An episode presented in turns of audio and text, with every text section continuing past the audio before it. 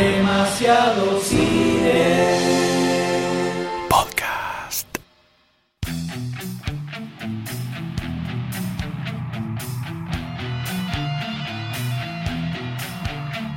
If there's something strange in your neighborhood, who you gonna call? Hola a todos, bienvenidos a esta miniserie de podcast dedicado a Los Cazafantasmas. Don't look good. Who you gonna call? Sí, señores, Los Ghostbusters tiene su serie de podcast en demasiado cine. Ghost.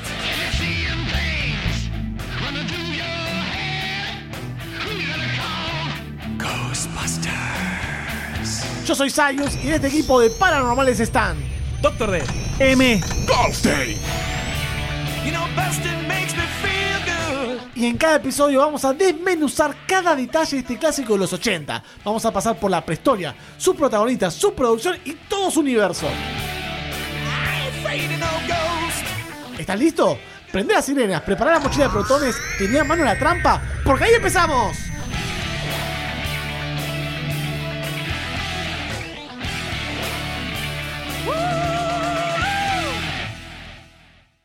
Con el tiempo, Cazafantasmas se convirtió en algo más que una película. Para todos los que vivimos en carne propia ese increíble fenómeno, se convirtió en parte de nuestras vidas prácticamente. Está dentro de nuestro ser. Es un contacto emocional el que tenemos con toda esta saga. Y por supuesto, cuando algo se convierte en eso, cuando algo excede la pantalla, los meros fotogramas que estamos viendo, explota en un universo de cosas mágicas y hermosas, o no tan hermosas, que pululan por el mundo y nos llegan. Y nosotros las agarramos y las abrazamos. y decimos, quiero más, quiero todo. sí. Absolutamente todo lo que exista.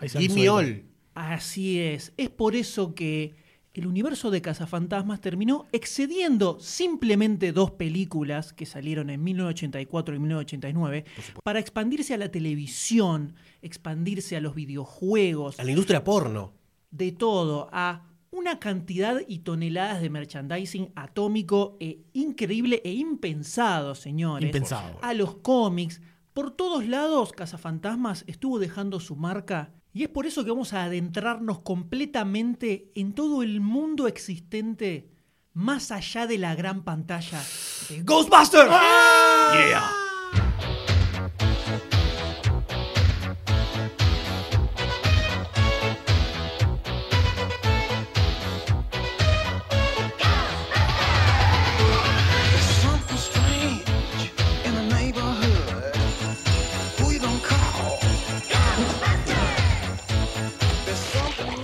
Te trae una chocolatada y, obvio, ya hiciste la tarea, si no, ni en pedo, encendías la televisión. Siempre primero hice la tarea. Van esa tarea ya.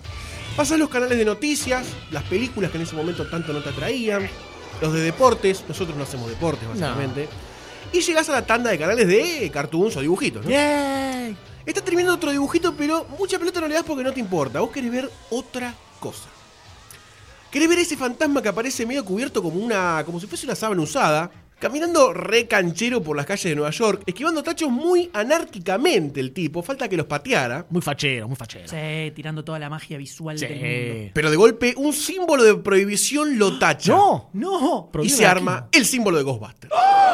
Ves a la fantástica y original crew, muy bien dibujada, listísima para ir a patear culos espectrales. Salen arando, rompiendo un montón de leyes, ¿no? Por cierto, no imitarlos en la vía pública, los cazafantasmas. Con el Ecto 1 y pelan fierro contra una banda de fantasmas con una cara de orto increíble. Sí. Tremendo. Y es así como arrancaban y arrancan, porque la seguimos viendo esa serie, uno de los viajes animados más importantes de tu infancia, Sayus. Magia pura para mí. Un viaje que para todos, todos nosotros quizás eh, sería uno de los primeros contactos con los cazafantasmas. Y no, no estamos hablando de la película, ni de remeras, ni de juguetes o videojuegos, ni de pines, ni de nada parecido. Estamos hablando de la serie animada. The Real Ghostbuster, carajo. Sí, vieja. Sí.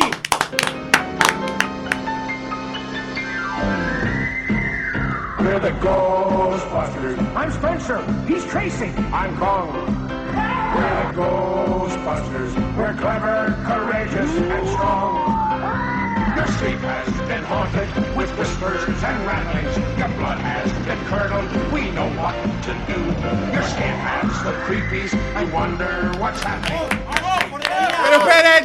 ¡Esperen! Abandonen toda esa felicidad. No, ¿por qué? Porque el arranque de todo esto fue un poquito complicado, ¿viste, Doctor D? Y bueno, siempre hay, siempre hay un kilómetro atrás de casi todo. Resulta que allá a lo lejos, está en el año 1975 más o menos, existía ya algo llamado The Ghostbusters. Aunque ustedes no lo puedan creer. ¡Wow! Esto era una serie de televisión eh, con gente de carne y hueso, no animada, que introducía, ponele, un poco la idea de los cazafantasmas. Más o menos. Más o menos. Pero bueno, se llamaba The Ghostbusters, o sea, ya había quilombo con el nombre. Pará, pará, pará, pará. ¿Vos me estás diciendo que el tío Mm, Dan es un plagiador gigantesco de ideas? Lavate la boca. No lo puedo creer. Ahí lo llamaban- Lavate la boca antes No de lo hablar del- puedo así del tío Dan. creer. Pero Me para. quedo un ídolo. Y bueno, y bueno, pero Dan es así, ¿viste? Es así, toma, toma licencias. Pero dijimos cazafantasmas. Aunque, aunque, aunque, en realidad eran dos viejos bufarra que decían que eran detectives privados. Ah, medio chanta, medio Ah, chantún. era que otra cosa Eh, esa. y tenían a un eh, gorila, que no era grondona, sino que era un animalito gigante y peludo con un sombrerito tipo Kiko, el personaje del chavo, ¿viste? ¿Eso es de verdad? Eso es de verdad. Un personaje muy bizarro. Qué raro. Dos detectives viejo bufarra y un gorila. La cosa era que estos detectives, vamos a llamarlos detectives, ¿no? Obviamente, lo que hacían era cazar fantasmas o criaturas del lore terrorífico, ¿no? Ponele. Ponele a veces iban atrás de momias, hombre lobo. Drácula. Drácula, si querés. O eh, que eran personajes como de la, de la literatura o el lore fantástico. El abuelito. ¿Con quién tuviste una experiencia de chico? El abuelito. Ah, el abuelito. Entendí el abuelito. El abuelito que, opa, ve que Te El tocaba, te tocaba. lo asustaba mucho el abuelito. Te tocaba, te abrazaba por atrás. Pero su- nosotros estamos acostumbrados al arma de portones, ¿no? A esa, ese tubo, esa mochila, esos ruidos. Rayos. El arma principal de estos muchachos era una cámara de fotos. ¿What? Eran como los paparazzi y los fantasmas. Los cazaban sacándole fotos y atrayéndolos como una cámara contenedora que tenían adentro. Chicos, esto existió. Bueno, estaba la creencia que cuando sacabas una foto el flash te robaba el alma. ¿no? una Los creencia indios- que no sirve para nada. No, no, pero los indios creían eso. Posta. La- pero la onda, la onda de todo esto era que en todos los capítulos aparecía siempre el fantasma principal, ¿no? Al principio del, del- del capítulo, pum, aparecía, ya te lo mostraban. Y hacían como alguna cosa medio fantasmal y terrorífica. Y se introducía a este trío detectivesco, ¿no? Y arrancaba la aventura. Así eran siempre la estructura, todos los capítulos iguales. ¿Esto de qué año es? 1975. ¿75? 75. Casualmente el año que inició, que comenzó Saturday Night Live, ¿no? Con el tío Dan. Me casualidad. Muy cerquita, muy cerquita. Pero muy bien dijo el D, recalcó algo de- del contexto humorístico, ¿no? Esta serie estelar, vamos a decir quiénes la actuaban, Forrest Tucker y Larry Storch. ¿No te suenan? Porque Para no los conoce ni la madre. Pero bueno, Son hijos no reconocidos de la madre. por eso no, pero esta serie, bien decía el doctor D, no pudo tener peor timing, porque eh, para la década que salió ya la gente estaba como acostumbrando a otro humor. Estaba también Woody Allen dando vuelta, cosa que empezaba a poner en escena otro tipo de perspectiva, ¿no? Con el humor, estaba cerca de salir Saturday Night Live. Digamos que no cuadró, no cuadró. Esto era como que atrasaba 40 años. Claro, era una forrada esto. Era La verdad para- que sí. Para sacarlo a los 60. Más o menos, más Si, o menos. si veías los efectos eran bastante cutres. Ya con el con que sean dos detectives y un gorila. El gorila. dice- Me sorprende muchísimo el gorila. sorprende muchísimo el gorila. Además, el gorila era un traje pau- paupérrimo. Verdaderamente paupérrimo. Aunque la serie le fue para el tremendo culo y duró 15 capítulos nada más. Una mentira total, 6 a 1 con Drácula, todo mal. Aunque tenía algo piola, que era que la serie tenía muchos guiños al cine clásico. Esto es lo único que podemos rescatar de toda la serie, ¿no? Tenía muchos, cine- muchos guiños al cine clásico de los 50, de los 40. Tipo de los monstruos de la Hammer, esa onda. Exactamente. Estaba bastante bien por ahí, pero como querían darle tintes humorísticos, se diluía todo en un mar de diarrea. Qué pena, qué pena. Todo esto quedó en la historia. Aunque la historia, doctor Sayos, que me está mirando con una cara de seducción. Amor. Fiebre del gorila. La historia siempre sigue su curso, gorilón. Porque el tipo sigue y nos ponemos viejos y chotos. Bueno, y 10 añitos después, Iván Ridman, nuestro amigo Iván Ridman, llegaría con la revolucionaria Ghostbuster. Así que ahí se armó el quilombo, hermano. Ahí se armó el quilombo. Filmation, que tenía el derecho, los derechos de esta serie, que ya hablamos que era bastante mala, saltó con todo gritando, ¡Eh, yo tengo algo igual! Mentira. gorila. Mentira.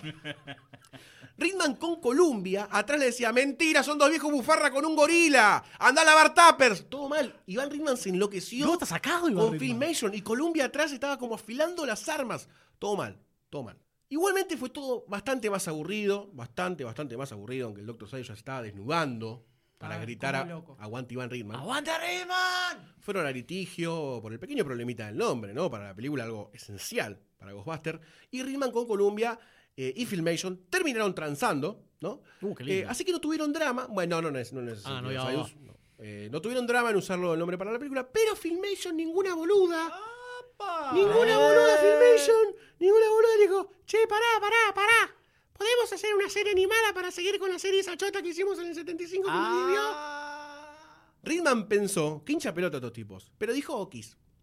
Y así nació o nacería una serie que se llamaría The Original Ghostbusters.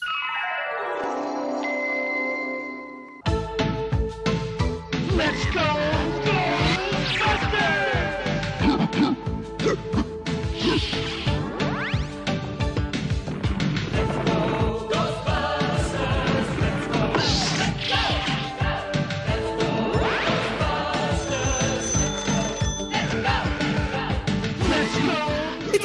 serie, esta serie volverían a los viejos bufarra y el gorila con sombrerito ridículo.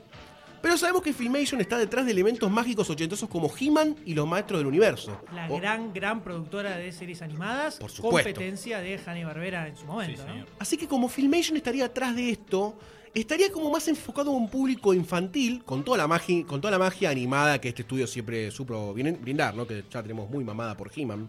No digo que estamos mamando a He-Man, sino que la tenemos mamada por He-Man. Eso. Así que esta serie tuvo un éxito moderado, pero todos recordamos esa serie con dos detectives que uno se parecía mucho a Egon y eh, había un gorila dando vueltas. O sea, no te puedes olvidar. de Imposible ver a gorila. Yo me acuerdo que miraba la- los dibujitos animados y decía, ¿qué tenía que ver esto con los cazafantasmas? Un gorila, un rubio. ¿Cuándo aparece ¿Qué pegajoso? Sí. Sí, yo no entendía nada, pero No. me, igual me recopaba la serie. Me acuerdo del auto, que el auto Que tenía como personalidad y el loguito era una carita que iba cambiando de expresión. Ah, muy fumado todo. Así tuvo, tuvo bastante éxito, tuvo la mitad de episodios que Real Ghostbuster, terminó bastante antes, eh, pero fue un éxito bastante eh, mejor de lo que esperaban para una serie del 75 que no vio nadie. ¿eh? Para tener dos viejos y un gorila. Y esta serie provocó mucha confusión entre los chicos, más que nada pequeños, ¿no? Porque estaban mirando Real Ghostbuster. Mirá cómo quedó el M. Al M. Al D, mirá. yo no entendía nada. ¿Qué está pasando Ahora me acá? muchas Años cosas. de terapia. Años de terapia, años de terapia. Y otra cosa que supo rescatar esta serie fue que tenía como esto de la magia de rescatar figuras icónicas del terror y representarlas en la serie. No de vez en cuando Sí, te ponían eran- una eran- eran momia. cazadores de monstruos Sí, que, cas- que- que claro. fantasmas. Tipo supernatural, si querés. Un de Van ahora. Helsing. Sí, sí. ¡Ponele! Pero la avaricia siempre puede más. La avaricia siempre puede más. Y un tiempito después, Columbia dijo, chao Filmation, Chau. nos vemos en Ushuaia. Porque allá no dicen Disney, dicen en Ushuaia, porque les queda lejos. No vamos en el Parque de la Costa. Iban a dejar de hacer esta serie en conjunto, que la estaban haciendo Filmation y Columbia, ¿no? Para transar un poquito con el tema del quilombo judicial. Y se dedicarían a hacer la posta. The Ghostbuster, su serie animada. Sí, está todo encaminado. Las voces, los estudios, la animación, la historia, los guionistas. Pero todo explotó. Pero todo explotó. No. Porque Filmation volvió al ataque, despechado despechado con otro juicio, con otro juicio. Y esta vez Ridman y la crew, ya hinchadísimo las bolas, dijeron, ya fue, ¿querés arreglar? Estos son la posta, no el gorila y los dos viejos bufarra tuyos. Estos son The Real Ghostbusters. ¡No, tomá en tu cara! Y con ese grito de Iván Ridman, otra vez en bolas, a Iván Ridman le gustaba mucho desnudarse, Gritando, "The Real Ghostbusters". Nacería la nueva serie animada de los cazafantasmas.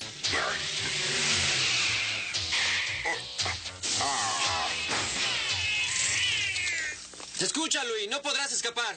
No permitiré que me capturen vivo. No sería posible. Eres un fantasma. Ah, claro, se me había olvidado.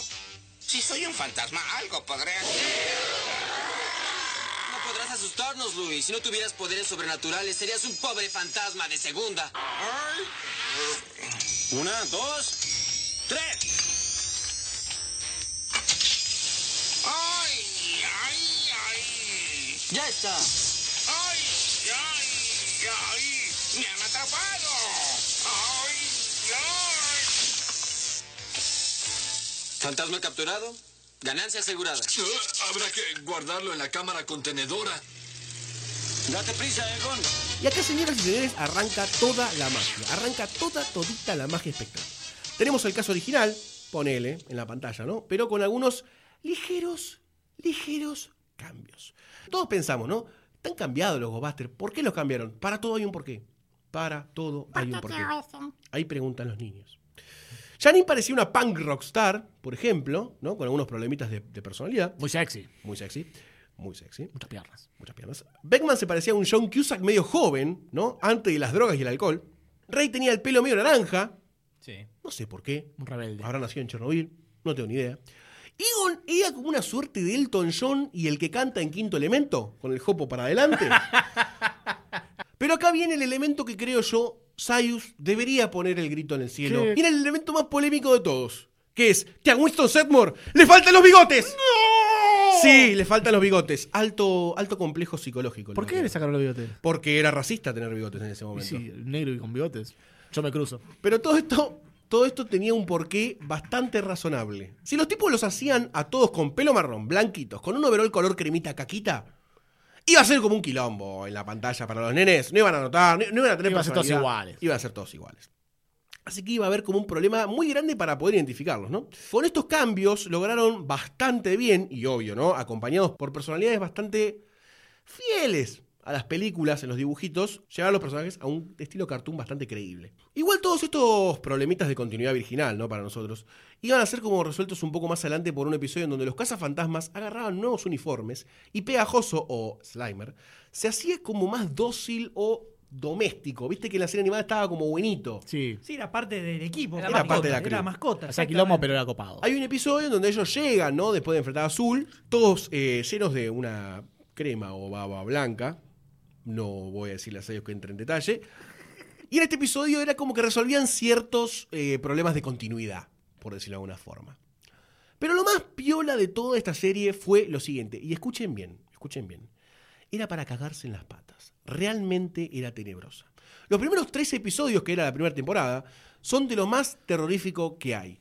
Y más para pequeños querubines, ¿no? Chico. Uf, como Por nosotros. supuesto, mirá cómo quedó el Dr. Saibo en la cara. Tenía como una animación que por momentos expresaba muy, muy bien la identidad fantasmagórica de los Ghostbusters. No que era igual, no quiero decir que sea igual, sino que tenía cierta personalidad los, los fantasmitas que veíamos ahí, ¿no? Como que te traumaban un poquitito. Además, esta serie era bastante más cruda, ¿no? Que lo que se podía esperar para un público juvenil. Uno no la sentaba la madre, al nene, enfrente de la televisión y decía, yo no lo puedo hacer ver al mi nene esta pelotudez, porque se caga en la pata después cuando duerme. Además veníamos de ver He-Man, ¿no? Que era un rubio en tetas. Ario. Ario. A ver estas cosas que te, te decían como Fuertísimo. chucho. Además tiene un taparrabo de piel, He-Man, ¿no? Que era como muy seductor. Sí, muy sexy. ¿Qué- qué tro- con razón salimos así, Así. Y Adam tenía pollerita, recordemos, rosa. Qué lindo, qué lindo.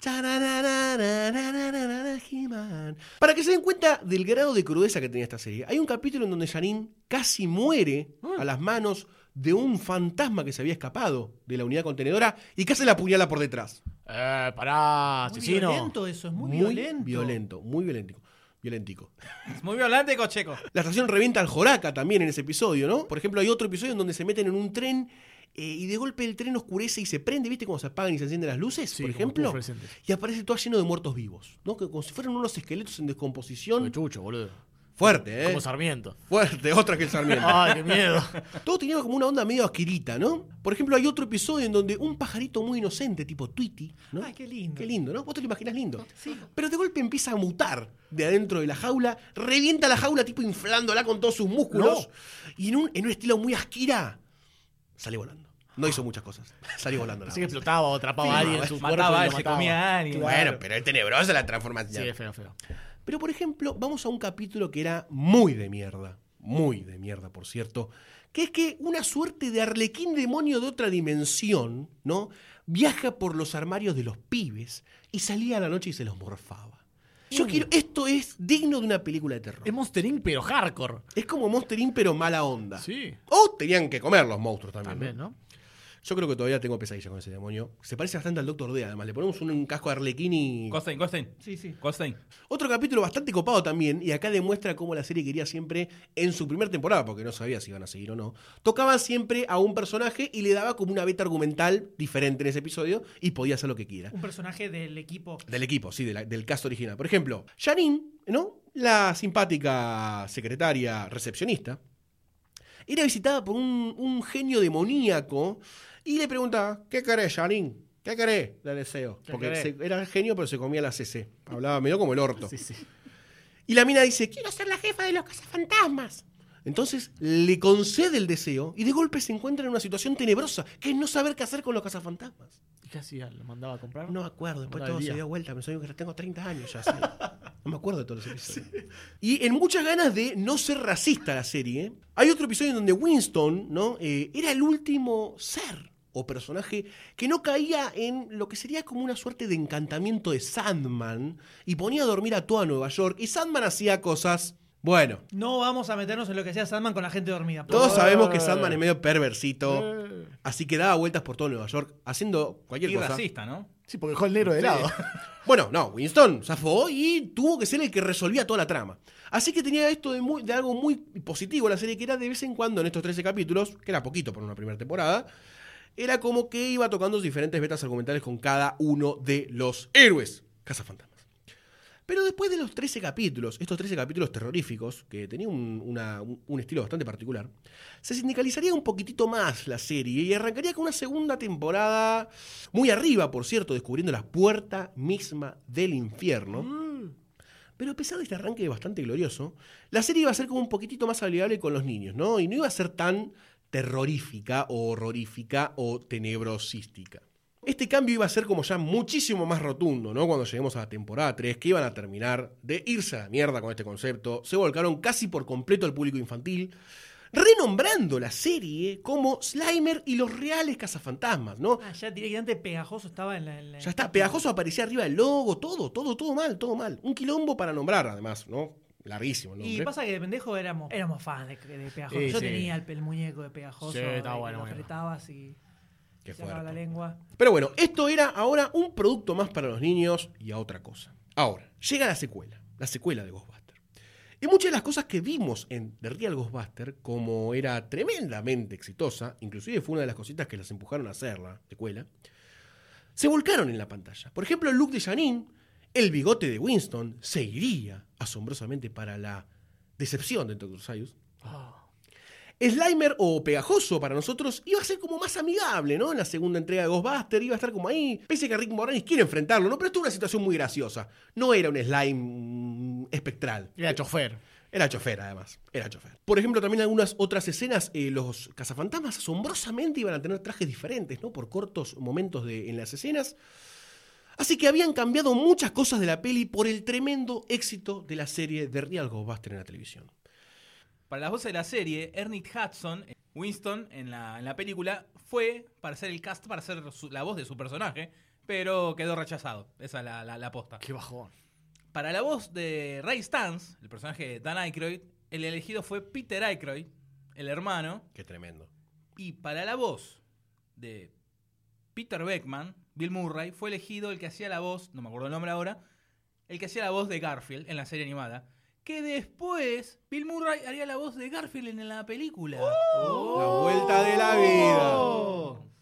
Pasaría la secuela de Ghostbuster aplicando algunas cositas, como ya dijimos, de la serie de Real Ghostbuster. Terminaría de Real Ghostbuster, sería un éxito, pero mucho tiempo después vendría otra serie que no sé si se levantaría de las cenizas de The Real Ghostbuster y le daría honor o las orinaría completamente.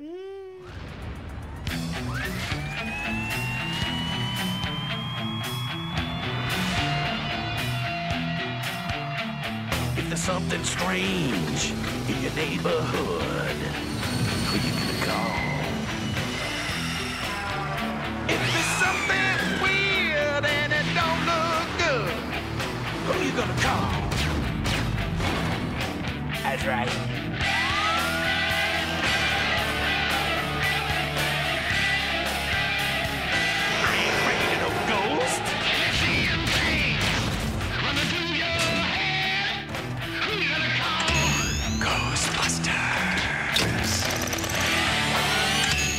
Esto, es así. Cuando todos hablamos de la serie animada de Cazafantasmas, sí, me recuerdo, pegajoso, todo eso. En un grupo de 10 personas, a lo mejor alguno dice, pero yo me acuerdo que había otra serie animada también de Cazafantasmas. Golpes. Y ahí todos empezarán, "Oh", tratando de recordar algo. Dice, pero eso lo soñé, existió de verdad. No lo Es algo que soñé. se, se vio en la televisión. ¿Qué pasó? ¿Dónde está? Nadie lo recuerda bien, nadie sabe si fue verdadero. Pero efectivamente existió otra serie de los cazafantasmas. Específicamente en el año 1997. Opa, la mama. Un par de años después de que terminó The Real Goldbusters en el 92, Exactamente. donde dijeron, muchacho, hay que seguir facturando con esto, por favor. Revíveme la franqueza. Entonces sacaron una nueva serie animada llamada Extreme Ghostbusters, porque estos son los 90 y en los 90 todo es extremo, señores. Droga. ¡Eh, loco! Cocaína barata en Sudamérica. ¿Cuál era la idea acá? Hacer una continuación de The Real Ghostbusters, Ah, justamente. bueno. Más extremos. Pero en este, en este momento ya los originales cazafantasmas están prácticamente retirados. El, único- el único que queda es Egon, que se encarga de mentorizar a una nueva camada, a una nueva generación de cazafantasmas que se encuentran a su mando para seguir realizando distintas tareas y, y, obviamente seguir protegiendo a la humanidad toda, ¿no Por es cierto? supuesto. Seguir con el negocio. Es una buena premisa. Es una buena premisa y más adelante en este mismo episodio vamos a ver que es una premisa que se intentó hacer resucitar. ¿Qué es lo que tenemos acá? Por supuesto, cuatro cazafantasmas que en este caso buscan un poco cada uno reemplazar a su contraparte del cast original. Tomar la posta. Exactamente. Lo que teníamos acá era a Egon por un lado, que era el mentor, tenemos a Janine también, que estaba porque para que esté, Por supuesto. y los cuatro nuevos cazafantasmas, cada uno trataba un poco de reemplazar a su contraparte del cast original.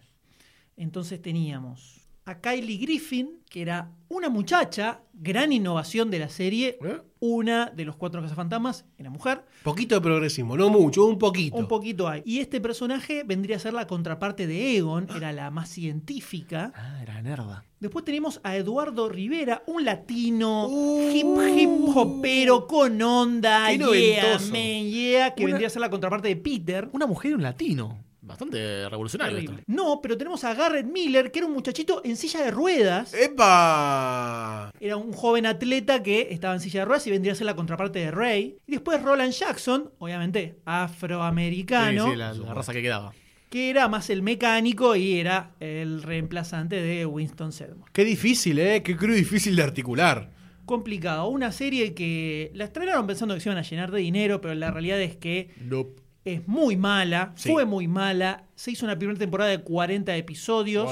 Te quedaste, ¿Cuántos? Te quedaste Se, pasaron en 3-4 meses y desapareció completamente de la faz de la Tierra. Nadie se acordó que existió alguna vez y probablemente nadie ni siquiera piensa que, que vuelva a resucitar. No sirvió para generar una nueva generación de cazafantasmas, nadie Nada. le dio pelota, absolutamente para nada. Pero eso M, eso M pasa porque la posta era el éxito total de The Real Ghostbusters. Es verdad, Goldstein, es verdad.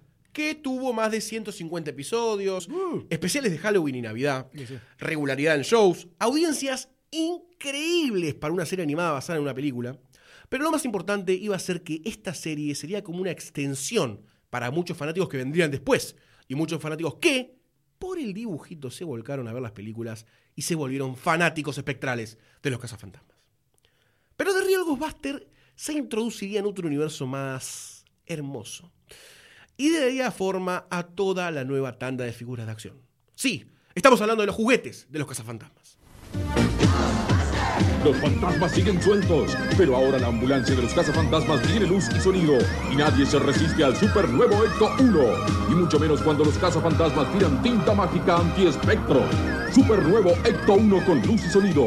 Cazafantasmas tira tinta mágica. Se vienen los fantasmas con todo, pero aquí están los auténticos cazafantasmas con sus armas imbatibles. El cibernético Ecto 3, el destructor terror del aire y la colosal arma de protones. Y los fantasmas se borran. Los fantasmas si no corren vuelan, pero si vuelan están perdidos porque llega el avión Ecto Bomber, porque llega el helicóptero Ecto 2, porque los cazafantasmas tiran tinta mágica anti-espectro. Ecto Bomber, Ecto 2 y cazafantasmas Con tira el tinta de la mágica. película en 1984 explotó la fiebre del universo cazafantasmeril. Ah, tan, explotó tan fuerte que quizás no puede decir. Sí. Hasta ese momento había productos, ¿viste? Se podría decir que medios estándares, medios caseritos, se podría decir hasta hoy en día, como tazas, remeras, stickers, pines, póster, parches. Lancheras. Lanchera, claro, había rompecabezas, había libro de colorear y cosas así. Parece el merchandising oficial de demasiado cine.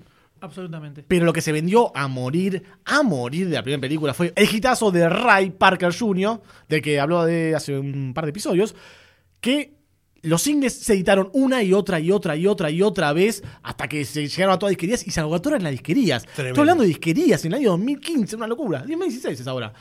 Pero con el lanzamiento de la serie animada de Real Buster, el merchandising de los cazafantasmas se elevó a niveles estratosféricos. Estúpidos, Hermosos. idiotas. Vos pensá, vos pensá de que el 90% de los pibes yankees consumían la serie. El 90% de los pibes. La pelota. Un número importante, ¿eh? Demasiado. Era una serie de la buena. Y si tenés un. Y si tenés un ejército de criaturitas que pueden trasladarle los huevos a los padres para saciar su joven espíritu consumista, tenés que darle algo para Yo consumir. quiero, papi. Yo. A mí nunca me compraron nada. Qué triste, Dave, Por qué eso el D triste. es como es, ¿no? Claro, ahora entendemos su tristeza y su, mi Ecto 1 que y me su compré hace gris- dos grisitud. Entonces fue en ese momento cuando apareció Kenner en escena. Kenner, ¿se acordarán de Kenner en algún episodio de conoce. Destructor de economía familiar. Exactamente. Eh, era el encargado de hacer las figuras de acción de Star Wars, ¿no? Y de arrasar todo lo que había a su paso. Maldita persona que acabó con nuestra economía de nerd. Entonces, con ese historial, Kenner ganó los derechos para fabricar todo lo que pueda venderlo a un pibe de cazafantasmas. Tremendo. Y no solamente eran las mochilas de protones, las trampas de fantasmas, los tarros de moco de toplasma, sino también las figuras de acción. Por Dios. Al fin vamos a hablar de cosas en serio en este podcast. Este es otro trabajo para los cazafantasmas y no ganan para sustos. Todos los fantasmas llegaron a la ciudad y se les ponen los pelos de punta, les saltan los ojos, le dan vuelta las orejas y quedan con la boca requete abierta. Cazafantasmas con mecanismos articulados que son un espanto y no ganan para sustos. Todos los fantasmas llegaron a la ciudad. Ahí vienen en el Ecto 1, pero los dejan dando vueltas. Ven pasar al inodoro embrujado. El ojo salta a la vista. El pegajoso saca la lengua. Espectros cazafantasmas. Últimas noticias. Buscado, el hombre lobo. Oyes su aullido y estás perdido. Buscados, Drácula y Frankenstein. Buscado, el esqueleto como amigo es la muerte. Buscado, el auto poseído, el más diabólico de los autos. Los cazafantasmas te ayudan, lógicamente de Choxa. Así que en 1986 arrancó la primera línea de figura de Logo Buster basada en la serie animada, que si tenés entre 25 y 33 años, 34 años, y no viste abajo del puente y además tampoco viste un termo, fija, tuviste uno de estos muñecos. Absolutamente, Sí, sí. absolutamente. O te quedan Menos pedazos de brazos de muñecos en el armario, ¿no? También, también. Claro, si no viviste bajo un puente, si viviste en un termo o no sos Doctor D. Exactamente, Claro. hay que aclararlo también. Las figuras estas eran clásicas, tenían los cuatro con sus uniformes eh, bien diferenciados, los overoles, la mochila de protones, el rayito, el rayito que giraba, no sé si se acuerdan, un- giraba. Un, plastiquito Sí. eh, Ondulado, así, como un senoidal. Y los muñecos eran grandes. Bueno, eran buenos. Duros. eh. Y cada uno venía con su fantasmita chiquitito para, para ayudarte a cazarlo, ¿viste? Muy copado, muy copado. Kenner otra vez la rompió toda. De hecho, en el 86, cuando salieron, había estados enteros sin stock en las jugueterías. Estuvo entre los top 5 de los juguetes más vendidos de Estados Unidos ese año. Pero todo no terminó ahí. No fue solamente en el 86. ¿Por qué no? Las figuras siguieron saliendo hasta 1991. Siguieron exprimiendo la ubre y lechera de la vaca del consumismo y sacaron hasta 10 tandas distintas de figuras. ¡Quiero más muñeco, papi! Las tandas eran, las primeras tandas eran lo- los cuatro chamoncitos con los uniformes. Después sacaron una segunda tanda con, eh, con otros fantasmas, se agregaron nuevos fantasmas. Que se, quizás acordarán de un fantasma que tenía esqueleto. A mí me encantaba ese fantasma. Sí, está muy bueno. El que tenía. Yo lo tengo, lo tengo acá. ¿Lo tenés acá? Sí. Bueno, después me lo llevo. El que tenía el, el cuerpo de esqueleto que le apretabas atrás y abría el, el- el esternón y los ojos salían para afuera. ¿Sabes para qué era ese esternón? ¿Para qué? ¿Sabes para qué era ese esternón? Para atrapar. Para que pongas a los cazafantasmas adentro. Y pero se iban a morir ahí adentro. La tercera tanda ya tenía otro traje más futurista, tenían unos ganchos raros. Quizás acordarán un poco porque eran los únicos que nadie quería porque eran distintos a los de la serie. Qué manera de violar la memoria, ¿no? Porque me, me, me preguntas si me acuerdo o no me acuerdo y me siento mal. Te vas a acordar. En la cuarta aparecía Janine Melnitz con, y había más fantasmas todavía. Después en la sexta aparecían los monstruos clásicos, Drácula, el hombre lobo, la momia, así continuamente durante cinco años tirándote juguetes en la cara. Pero cuando bajó la fiebre de los cazafantasmas, todo murió. Todo, todo murió. Durante años no hubo más figuras de los clásicos Ghostbusters. ¿Por qué? Hasta que Chan, chan, chan. empezaron los aniversarios. Vamos, vamos. En el 2004, para el 20 aniversario de la primera película, NECA, que es una compañía norteamericana de, que hace figura de película, de juego, de serie de televisión, de músico, de todo lo que se te ocurra, sacó una línea copada de los Ghostbusters, pero muy, muy buena, muy detallada. Eh, primero salió un pegajoso, después salió, salió un Stay Puft Marshmallow Man, que estaban muy bien hechos. Qué gran pronunciación, ¿eh? Gracias, lo practiqué toda la noche. Después sacó una figura de Gosser y empezaba a sacar la figura de los cazafantasmas cuando de repente hubo un problema así medio raro con las licencias, le cortaron el chorro y se quedó todo ahí medio en la nada. Te querés matar porque primero sacaste lo, lo- lo menos y lo, cuando estaban todos esperando los muñecos los cazafantasmas. Esos muñecos eran atados geniales, ¿eh? Y además la figura de acción también tenía Selecto 1, tenía los autitos, era una cosa de locos. un Increíble, helicóptero también. El helicóptero también. Yo tuve Electo 1, tuve a Rey, si no me equivoco, de los cazafantasmas, y el pegajoso ese era el pegajoso grandote que, que era lo apretaba todo. Sí, sí. Yo tenía al, al hombre malvavisco, que estaba con los brazos abiertos. No hacía mucho, pero estaba facherísimo. Y a un par de cazafantasmas. Y después, hace poco estuve buscando en un baúl de recuerdos así perdidos en casa y encontré un montón de brazos y mochila de protones La ¿no? Yo voy a tirarle, voy a enrostrar todo lo que yo tenía porque mi vieja tenía un videoclub, entonces eh, la compraban para ellos y yo jugaba con sus juguetes. Electo 1, tuve Electo 1, tuve a Pegajoso, al hombre malvavisco, a la momia, Fue creciendo. al esqueleto, a Bill Murray, al Grone. Ay, mírenme, mírenme, tengo una familia millonaria. Niño Ay, rico, niño rico. A Ese ver, ¿de mes- qué tenías vos, de? Ese mes no comimos. Yo jugaba con los Playmobil. Playmobil eran, no eran tan baratos. Sí, tampoco. eran caritos. ¡Burgués! Jugaba con los rastros. Tenía los Rusty. Te armabas cazafantasmas de Rusty. Eran, eran fantasmas pixelados. Eran todos prácticamente. rojos.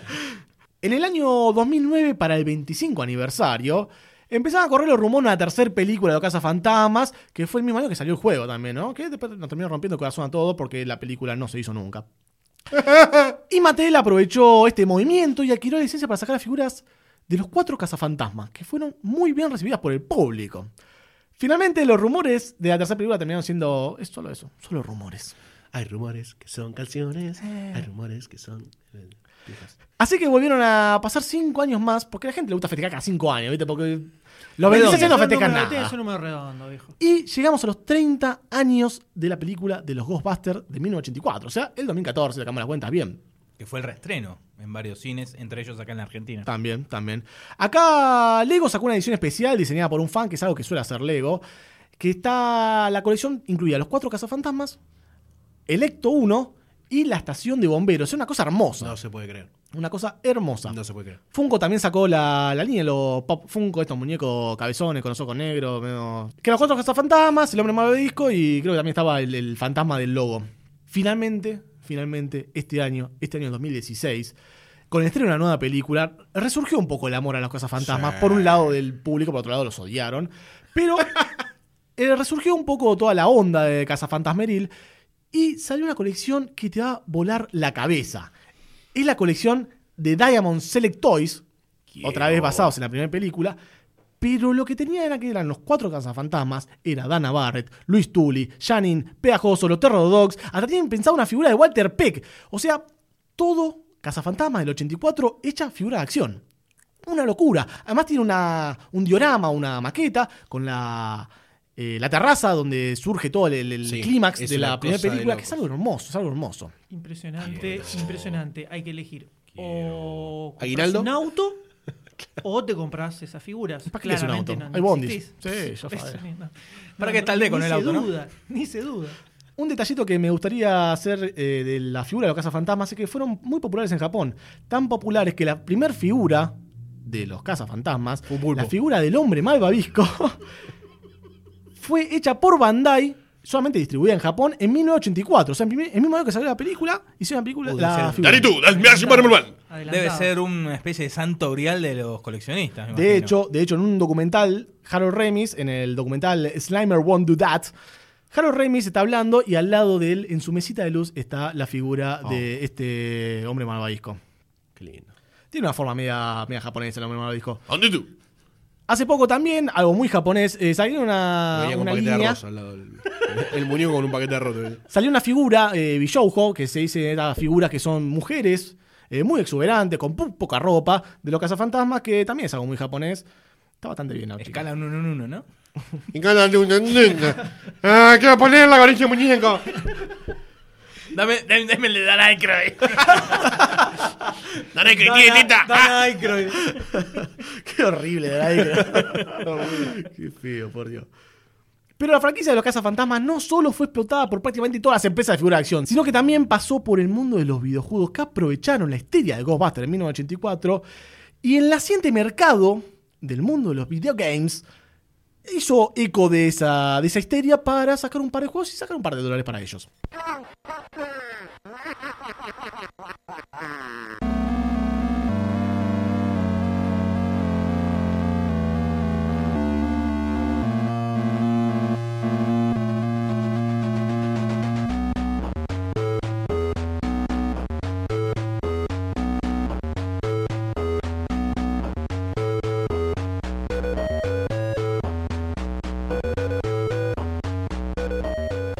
Activision fue el primer estudio en tener una licencia de Ghostbusters para sacar videojuegos para consolas.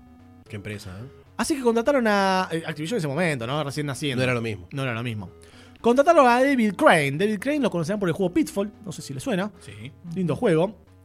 Para desarrollar un juego que aquí terminaría siendo una adaptación de un proyecto inconcluso llamado Car Wars. Car Wars. Agarraron, le pegaron una pinceleada, le pusieron un par de logos de Casa Fantasma, le pusieron un par de cositas así de, de Ecto 1. Ese era el que. El anime me está mirando con lágrimas en sus ojos, porque sabe que vamos a hablar de este juego que tanto jugó en su vida. ¡Mami, se me gastó el joystick! Y tenía que salir por las calles, visto desde arriba. Tenía que, me está llorando, me, me emociona. está tenía llorando que salir por- las calles. y no por los ojos. Con el Ecto Y 1 no es por la razón que se imagina. y atrapar eh, los fantasmas y juntar platita. ¿El M quiere decir algo? Cuando yo era pequeño, ¿no? Eh, a mí me regalaban siempre las consolas de la generación anterior, cuando se ponía de moda una. Entonces, en principio de los 90, que todos estaban con su family, a mí me regalaron un Atari. Que en ese momento se conseguía Atari con tres- 3.500 juegos grabados en memoria, porque no, no pesaba nada un juego de Atari. Pero todavía algún que otro cassette, cartucho, se conseguía de Atari para meterle. La, la consola esta venía con el lugar para poner el cartucho, Claro. además de tener 3 millones de juegos grabados. Entonces recuerdo haber ido a comprar algún juego, a ver, un juego nuevo para el Atari, ¿no? Un solo juego compré en mi vida en ese momento, y ese juego fue el de Casa Fantasmas. Cuando fui al local, no me acuerdo ni dónde era, digo, ¿tenés algo para Atari? Y me dice, mira, tenemos esto, esto y esto, y uno es Casa Fantasmas. Como me dijo Casa Fantasmas, ¡Dámelo! Debe ser dámelo ya, dámelo ya. Cuando pongo el cassette y veo que eran unos autos de mierda de 5 píxeles del orto, que no se entendía un carajo lo que había que hacer, me quise cortar las venas por no decir otra cosa. Tremenda Cosita. decepción. Una porquería ese juego. Horrible. Yo pensé que nada eso- de Cazafantasma. No tenía nada de Cazafantasma. No solo no tenía nada de Cazafantasma, sino que no se entendía nada de lo que había que hacer. Era un auto que se movía y Tristísimo. cosas que aparecían, porque era Atari, ¿no? O sea, Claro, eran sí. dos píxeles lo que Mucha veías en imaginación. pantalla. Y eran unos cosos y no entendías que tenías que agarrar nada. Pésimo, pésimo, pésimo. Donde tenías juegos como el de Spider-Man, me acuerdo de Atari, que iba subiendo el edificio, que era un golazo increíble. Me imaginaba algo así yo, Fantasma. Bueno, viste, le manejas a los chabones. O onda Pitfall, pero vas avanzando y matando fantasmitas. La Nada, bola. No, nada. Yo pensé, Horrible, pensé que esto iba a tener un tinte. Feliz. Sí, No, sí, de nostalgia, pero no. Todo lo de contrario. odio. Fue terrible. ter- La decepción más grande No sé qué se queja si por no tuvo el Ecto 1 en juguete, ¿no? ¡Opa! Eh, la burguesía. eh. ¿Cómo está la burguesía, eh? Sí, se pegan entre ellos. En los próximos años saldrían varios juegos más, casi todos con un espíritu medio genericón. En el 87 salió The Real Ghostbuster de Data East, obviamente basado en la serie animada, donde los cazafantasmas tenían que pelear contra hordas y hordas y hordas de fantasmas, e ir pasando de nivel en nivel. Se podía elegir solamente tres cazafantasmas, eran irreconocibles entre sí. Era todo medio, dale, vos metele, que metele cazafantasmas arriba que sale. De lordos de Casa Fantasmas. En el 90, Activision de vuelta sacó para DOS el juego de los Ghostbusters 2. El juego estaba bastante, bastante interesante. Tenía niveles donde cazaba fantasmas visto desde atrás. Era como una pantalla fija y vos desde atrás ibas moviéndote Un con el... FPS de cazador. Algo así, algo así, pero era como, no, un- como un tercera, un third person shooter, visto desde atrás, que no se avanzaba, ¿no? Sino se movía siempre en la misma pantalla, tenías que ir cazándolos. Y después tenía la escena donde Ray está bajando en la alcantarilla para agarrar un poco de slime.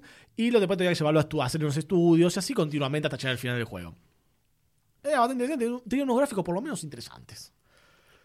Ese mismo año, Activision también sacó un juego para la NES o el Family, Estaba full Activision. Sí, estaba exprimiendo a Ghostbuster a morir. Eh, también de Ghostbuster 2, pero era una versión un poco más distinta. Obviamente tenía una capacidad de visual un poco menor. Era un side-scroller. Eh, donde los cazafantasmas tenían que pasar por distintos niveles, eh, disparándole a fantasmas. Después tenías un escenario con el Ecto 1, también tenías que ir esquivando un montón de cosas. El juego era dificilísimo, era estúpidamente difícil. Y no, no estaba tan bueno, no estaba tan bueno. Pero, pero, después salió The New Ghostbuster 2, que no salió en Estados Unidos, sino salió para el otro mercado europeo, el mercado japonés, porque los derechos lo tenía Activision. Y este juego salió eh, desarrollado por HAL Laboratories, que son los encargados de hacer los Kirby, por ejemplo, los Airbound, los Smash Bros. y un montón de juegos hermosos, amo, los tan amo. hermosos. Este juego es un poco más copado, bastante más copado. Vos eh, tenías podías elegir a los cuatro cazafantasmas para salir de, desde la estación de bomberos y tenías que cazar a los fantasmas en todos los escenarios que aparecían en la, en la segunda película. Yo tuve ese jueguito, lo tengo todavía, cada tanto si consigo algún family lo pongo y me pongo a jugarlo. Me lo regalaron para un día del niño. A mí me regalaron eso y a mi hermana le regalaron el Super Mario Sister, que era el Mario 3, pero con cabeza de mujer. Era la cabeza de la princesita, era una, una cosa Igual trucha. da, papá. Sí, igual daba, porque estaba super hot Super Mario. Epa. Ah, Y me acuerdo que me lo regalaron para el Día del Niño un domingo, durante la semana clase, y un el sábado siguiente me desperté a las 7 de la mañana, me puse a jugarlo, me senté y hasta que termine a las 12 del mediodía no me levanté. Llegué a la final, nunca más volví a llegar a la final porque ya, una vez que llego a la final en un jueguito, ya está, ya no, no le veo la- más la gracia. Eh, así es la vida, Doctor D. Triste. Y lo incendio. Y lo quemo. Y mato al publisher. Podías elegir dos personajes, uno que ¡No disparaba. existas más! ¡Juego! Podías elegir dos personajes, uno el que disparaba y el que estaba atrás tuyo tiraba la trampa Sí, para atrapar el. con el segundo control podías apretar el, el A o el B y tiraba la trampita para Exacto. atrapar el, el fantasma. que habías manejaban cuatro o cinco colores nada más y Winston no era negro, era verdecito. Y tenía la cara verde porque si hacía negro se diferenciaba No con se las nada. sonrisas y con el contorno. Pero estaba, me acuerdo que estaba genial, estaba re loco. Estaba muy bueno. Porque eran personajes chiquititos, también Sí. eran re cute, eran re lindos. Ay. Re cute. Eh, y después, en los próximos años, sacarían un par de juegos más de Ghostbusters, pero ninguno destacaría más de que los demás. Eran todos más o menos iguales. Salieron un par de Extreme Ghostbusters. Nada destacable, eran todos medio chotos. Hasta que en 2006 se juntó un equipo de productores, escritores y desarrolladores en un intento de revivir Ghostbusters haciendo un juego que sea una secuela de las películas con las voces de los mismísimos cazafantasmas originales. Fuerte. El proyecto estaba en manos de una desarrolladora llamada Terminal Reality y de Vivendi. Vivendi era una empresa que había comprado un par de estudios, eh, había comprado Blizzard y había Epa. comprado Sierra Interactive. ¡Epa! Y la idea surgió del productor ejecutivo de Vivendi, uno de los productores ejecutivos de Vivendi, John Melkor, que había estado a cargo del juego Simpson Hit and Run. Así que el chabón tenía experiencia con franquicias Juegazo. importantes. Hit and Run, muy buen juego. Así que Melkor agarró su valijita con todas sus ideas y se fue a reunirse con la gente de Sony, que Sony en ese momento tenía los derechos de las películas de Ghostbusters, de todo el universo de los Ghostbusters, y le tiró la idea de un videojuego y quería que lo traigan licencia, pero se volvió con las manos vacías. Aykroyd sin éxito había querido juntar a la troupe para hacer una, tercera parte, eso más adelante ya lo va a explicar el M en profundidad, así que Sony veía imposible juntar a todos lo- los, los actores para hacer este, este juego. Melkor no se dio por vencido y le dijo a los muchachos de Terminal Reality que desarrollen un demo para mostrarle sobre el directivo de Sony y convencerlos para recibir la licencia del juego. Qué fuerte mostrar un demo a un directivo, ¿no? Sí. Porque debe ser todo medio boludo. Con el aspecto técnico de la demo listo, faltaba lo más importante que era convencer a los cuatro cazafantasmas originales para que suban al barco y pongan sus voces a los personajes. Harold Ramis was still alive. Melchior arrancó por la piedra angular del cuarteto, que era el tío Dan, que sin pensarlo dos veces aceptó de una, así, me subo ya. Mega gauchito. Estaba- sí, estaba el palo. De ahí se fue a visitar a Halo Remis, que estaba un poco más reticente a aceptar la, la propuesta, principalmente porque eh, por lo extenso que era el guion.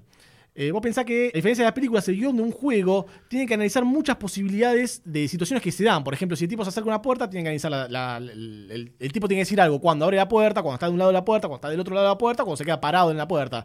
Y a Halo Remis le hinchaba un poco los huevos hablar tanto. Pero después le pegó un ¿Qué estás haciendo, Harold? Dale, dejate de romper los huevos. Empezá a hablar, Harold, dale. Poné tu voz ahí, Harold, dale.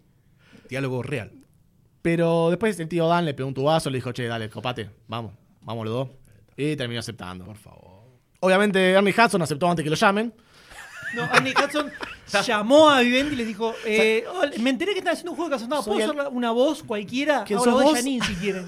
Que sos vos, Pas- el Ah, la dirección que voy. A Sigourney Weaver no la llamaron, decidieron meter una minita nueva para hacer una, una cosa así como un poco más sexy, con la voz de Alisa Milano. Bien, bien, Bien, bien, bien. Milano. Bien, Milano. Rick Moral, que ya estaba retirado, no aceptó, le agradeció, pero ya estaba retirado. ¿Retirado de qué? De la vida, porque se fue a vivir al campo, no sé, se retiró del cine, se retiró de, de todo. no, se todo. fue a. Cuando falleció la mujer, Ah, a bueno. principios de los 90, creo que fue, eh, decidió dejar la actuación, tenía guita como para sobrevivir, para dedicarse a criar a sus hijos. Y otra vez en la historia de la producción de Ghostbusters nos faltaba un tipo complicado, ¿eh? Nos faltaba el Morricane.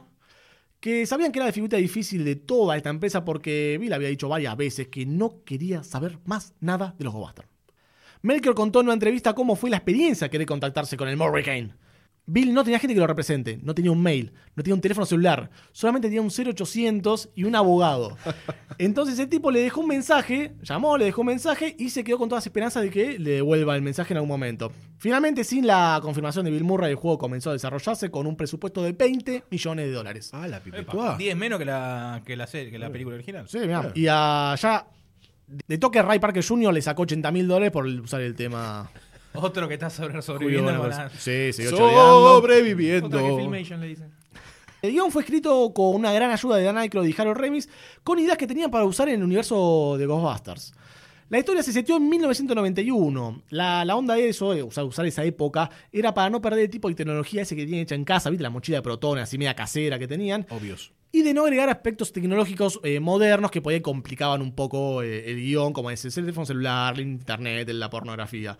Hubo muchas ideas para los distintos escenarios. Desde un desfile, ojito, escuchen esto, desde un desfile del Día de Acción de Gracias con muñecos inflables poseídos por fantasmas. Me no sé si les suena de algún lado eso. ¿eh? ¿Dónde me suena eso? No sé si le suena de algún lado. Había también una batalla final con dos dioses enfrentándose, obviamente los cazafantasmas y la ciudad de Nueva York en el medio.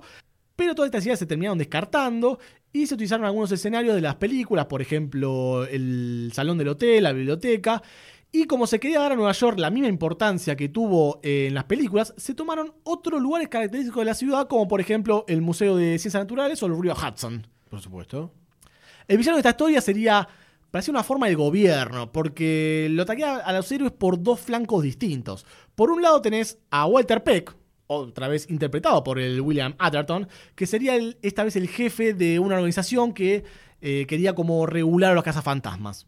Y por el otro lado tenías el alcalde que fue poseído por Ivo Shandor. Ivo Shandor es el, el arquitecto que desarrolló el, el edificio de, de Dana Barrett. Mira. Qué fuerte todo esto. ¿eh? El personaje que se maneja es un aspirante a cazafantasma. Vos sos un aspirante a cazafantasma. Muy bueno. El tipo no tiene nombre. No tiene nombre porque eh, Egon dijo que no quería darle nombre para que no se encariñen los personajes con él porque le daba equipamiento experimental. Entonces por ahí en, en algún, Volaba el flaco. en algún error volaban, así que no habían que encariñarse mucho con el chabón. Un copado, Harold. El nuevo, Sí, eh, derecho de piso. Podés morir en cualquier momento. Igual eh, que sea un, un quinto cazafantasma estaba bueno porque te hacía sentir como parte de la trupe. Era como que estabas a- al lado codiándote con los cazafantasmas y estaba bueno. Eh, Dan, Dan, escucha, Dan. Hay un fanático tuyo que graba podcast. Así que ya tenían todo más o menos armado, el juego ya empezó a desarrollarse. Y ya habían pasado nueve meses desde que comenzó a desarrollarse y todavía no había novedades No, no había de nacido. Bill Murray. No había nacido. Ah, nueve meses, qué chistazo. Melchior, Melchior no, Melkor. Melkor tuvo un plan maquiavélico para atraer a Bill Murray al, a la producción del juego. Vamos a grabar algo parecido a Los Translation. Ay, quiero hacer ese cine ahora. David Marguiles iba a ser la voz del alcalde. David Marguiles es el mismo actor que interpretó al alcalde, pero por alguna cosa terminaron rescindiendo el contrato. Entonces llamaron a Brian Doyle Murray, que es el hermano de Bill Murray, para que venga a ser la voz del alcalde. Un ladrón, el hermano de Bill Murray. Cuando cayó Brian, lo agarró Melchior y le dijo: eh, Vení, te voy a hacer eh, conocer todo lo que estamos haciendo. Mira vení". esta chica, Fíjate. vení, quédate con ella, te van a festejar un ratito. Ahí tenés la Fíjate cómo bandejita. Melkor entonces le hizo recorrer por todo toda la producción del juego, le mostró lo que estaba hecho ya, cómo se movían los personajes, Era un los- escritorio, los guiones. mostrando computadora. O sea, dio la vuelta a un escritorio. Los Acá guiones. tenés la computadora 1. Hay un screensaver. Control Tab. Claro. Y acá tenés otro, y acá tenés otro. Che, gran tour este, ¿eh? Qué divertido esto. ¿Qué es algo para tomar? El tipo le hacía ruido de viento. Era 4D. Hacía ruidito. A Brian, que era bastante avispado, le preguntó, che, ¿y qué onda, Bill? ¿No estás metido en todo esto? Y Maker le dijo, no, todavía estamos en tratativas con el tipo, viste cómo es tu hermano. Así que bueno, no importa, pero vos seguí mirando esto y seguí tomando un poco más de cocaína. Así que una vez que terminado todo el tour y toda la, la fiesta que se mandó Brian, se le acerca a Melkor y le dice, todo esto fue para que le diga a Bill que lo que está haciendo está muy bien, ¿no? No, para nada. Melkor así, el pasado de Merca le dice como dijo el de recién. Y entonces... Decile a Bill que sí. Entonces Brian con mucha, mucha buena onda le dice, quede tranquilo, le voy a decir que esto está genial. Ah, un copado. Dos días después, el abogado de Bill Murray llamó para decir que Bill Murray estaba en el proyecto. Vamos. Bien, bien, Brian Doyle. Pero los problemas no terminaban ahí, ¿viste? Por Muy- Dios, ¿qué atafulo? ¿Qué, qué quilombo? Bill es muy, muy problemático. Entonces lo que dijo fue, bueno, voy a grabar las líneas, te grabo un par ahora y después vuelvo dentro de un par de semanas porque tengo que hacer cosas. Chao, listo. Tengo que hacer un par de cosas, así que dentro de un par de semanas vuelvo, pero te grabo acá dos o tres líneas. Hizo Y como es por- Krusty. Y es por eso que Bill Murray tiene tres líneas en Cazafantasmas. El tema es que no quedaba tiempo, ¿no? Ya estaban acelerados con el proyecto y no tenían tiempo para esperarlo las 3, 4, 5 semanas que se quería tomar Bill Murray de vacaciones. Así que hicieron una sesión maratónica un fin de semana, lo sentaron a Bill Murray y lo pusieron a grabar línea tras línea, tras línea, tras línea, y al mismo tiempo le hablaban de cosas que le gustaban, ¿viste? le hablaban de béisbol, de chica, de cosas así, para entretenerlo, para que no se pudra y se vaya. Finalmente, se pudrió y se fue. Así que le faltaba grabar la mitad de las líneas. Yo estaba a- acá a Bill grabando, empezaron de mina, de fútbol. No, yo me voy, loco. Yo vine a trabajar. Así que la solución que encontraron fue reescribir el guion. Ya como, como Dan Hudson y Ramis habían ya grabado toda su parte, tuvieron que volver al set de, de grabación para grabar voces de vuelta para darle un poco de sentido a todo lo que, lo que habían grabado antes. Pasó el Hurricane, ¿no? Pasó el Murray que hizo mierda todo. Pero al final, el, el producto que, que quedó tenía bastante sentido, así que quedó bastante bien, ¿eh? Así que se, se dieron maña con, con el guion. Un día antes de publicar el juego viene Bill y dice ¡Hi, I'm back! Estaba Bill. Toda la cara blanca de, de verga. Para fines de 2007 ya empezaron a correr rumores en la prensa de que Terminal Reality estaba involucrada en un juego de cazafantasmas, ¿no? Así que estaba todo buenísimo, la gente le gustó, se puso como laca, explotó todo, había mucho apoyo del proyecto. Pero la felicidad no dura mucho. No, la verdad que no. Unos meses después del anuncio, se da a conocer que la mega corporación Activision estaba en tratativa de comprar Vivendi. Mm, Tenía sentido porque Vivendi tenía joyas de. Como había comprado Sierra Interactive, tenía a Spiro de Dragon, a Crash Bandicoot, y también tenía Blizzard, así que tenía Warcraft, Diablo y StarCraft. O sea, era un negocio comprarse a Vivendi. Finalmente, en julio de 2008, Activision termina comprando Vivendi y empieza la selección de, de IPs o propiedades intelectuales de ver cuáles siguen adelante y cuáles se dan de baja. El 90% de los juegos que estaban en desarrollo se terminan quedando huérfanos, incluido GoBuster. oh. Así que sin Vivendi, o sea, alguien que ponga la tarasca, y sin eh, el interés de Activision, Terminal Reality no podía seguir con el desarrollo del juego. Y terminó todo estado en un estado medio semi-muerto, flotando en un limbo del desarrollo. Mm, qué fuerte frase, ¿eh? Qué fuerte frase. Hasta que a fines de 2008 apareció Atari. Que no es la misma Atari que conocemos al principio de los 80, ¿no? Esta Atari es solamente el nombre y tiene un par de billetes de bolsillo. Pero todos decían que iba a ser una lección chotísima si Atari compraba el, el proyecto terminó poniendo la plata y soportando el, el- el- juego de los Ghostbusters. ¿De qué cuenta de Panamá habrá salido la plata de Atari, no? ¿Eh? Para que resurja de las cenizas. A diferencia de Vivendi, Atari no tenía ni contacto publicitario, ni tarasca, no tenía un carajo, pero bueno, era lo que había y por lo menos el, el juego seguía vivo. Por supuesto. O sea, hay que ver el lado positivo de las cosas. Sí, sí, sí. Finalmente Sony despertó y aprovechando que era el 25 aniversario, viste que estamos hablando, nos encantan los aniversarios, de la primera película, agarró, dijo, la reestreno en cines, salió en varios cines, y el mismo día que se reestrenaba en los cines la película, el 16 de junio del 2009, salió Ghostbuster de Video Game.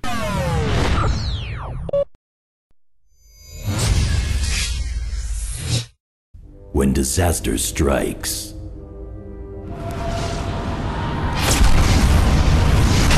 when the city quakes in fear, when there's no one to turn to,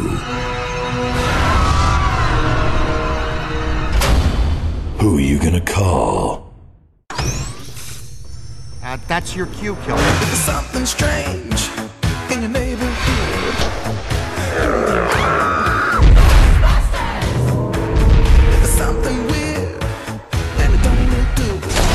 this time, I swear it. All my data data indicate that the ghost world is beginning to push through multiple cross portals from their dimension into ours. Well, more overtime.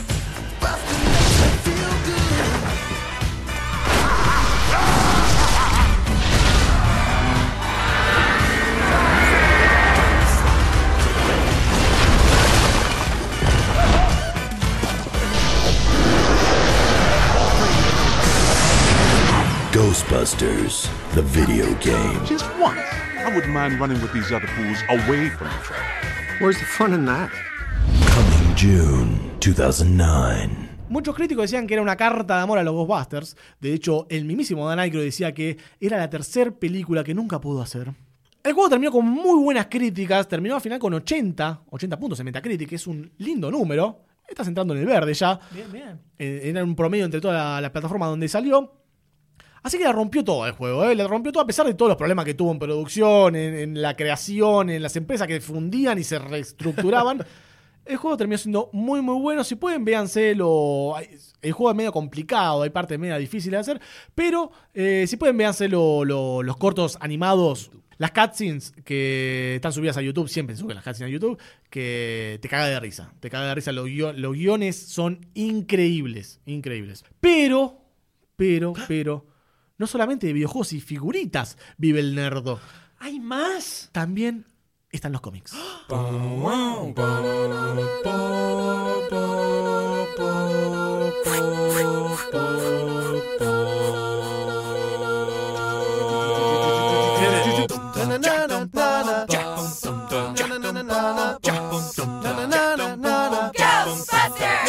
If there's something strange in your neighborhood, who you gonna call?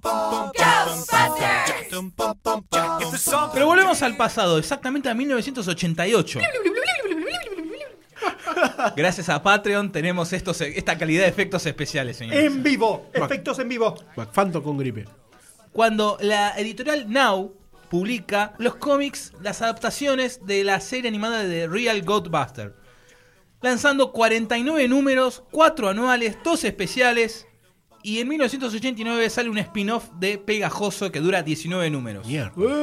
Hicieron bastante, les fue bien, pero esto en Estados Unidos, paralelamente, con 5 meses de diferencia, Marvel, División Europa, empieza a sacar también su colección de adaptación de los auténticos cazafantasmas. Comentario, acá se editó acá en la Argentina por Editorial Perfil, que acá mis cofrades están eh, ojeando en este momento. Todo esto que publicó la Now en el 2012 fue publicado en un lindo ómnibus por IDW Comics. Un ómnibus es un libro tipo guía telefónica, más o menos, que junta todo. Todo, es una belleza. Con cinco meses de demora, Marvel en Europa también empieza a publicar los cómics de los auténticos cazafantasmas. Pu- Republicando también lo que había publicado Now en Estados Unidos, pero también con historias nuevas que iban sacando. En total sacaron, Now, recordemos, sacó 49 números. Es un número, es un número. Y Marvel sacó 193. Se fue la chota. También 4 anuales y 10 especiales. Entre los especiales también sacaron, aparte de las revistitas de Pegajoso, sacaron unos especiales que era impreso en 3D y te venía con los anteojitos y vos tenías que bueno. estar oh, mirando ahí los cositos. Te venían los fantasmas encima. Hubiera estado muy bueno tener uno de esos. La diferencia, aparte con, las, con, la, con el cómic yankee, es que aparte de la historia principal, traía bonus. Alternaba historias narradas por cada uno de los cazafantasmas, traía la biografía de cada uno de los cazafantasmas, Muy también de los fantasmas que aparecían en el momento. Ah, te- una historia, una mini bio. Ah, muy bueno eso. Y una joyita que había un apartado donde Egon te contaba, te explicaba sobre los espíritus. Era una guía de espíritus narrada por Egon. Paralelamente con esto de Marvel, agarró la editorial Titan Books y publicó cuatro TPs que juntaban los cuatro principales arcos de todo lo que publicó Marvel. TP es una colección de cuatro o cinco revistitas en un librito, que de vez esos TP forman los ómnibus. Claro. Como para darle una idea, ¿no? Pregunta, doctor D. Espero no dejarlo en offside con esta, con esta pregunta. A ver, dispare. Eh, ¿Se sabe autores, quiénes hacían estas cosas? La verdad, la verdad que sí. Te puse la tapa. Mirá, doctor D, cómo se vino super professional. Los de Now Comics fueron escritos por James Van Hise y el resto de los números. Es muy sensual el de corriéndose el pelo de la cara mientras habla, ¿no? Tenía un de la pelito, frente. tenía un pelito. El pelo de la nuca. Y los dibujos iban de la mano de John Tobias, Philip Hester y Evan Dorkin, entre otros. Bueno, de todos esos, a la mayoría no los conozco, pero Phil Hester y Evan Dorkin son grosos. Por Bien supuesto. que- Mirá, que- mirá. Se ve que ahí debe- deben haber arrancado, imagino, con sus primeros sus primeros billetes, ¿no? O De se que muriendo de hambre también. De algo hay que vivir. Obvio.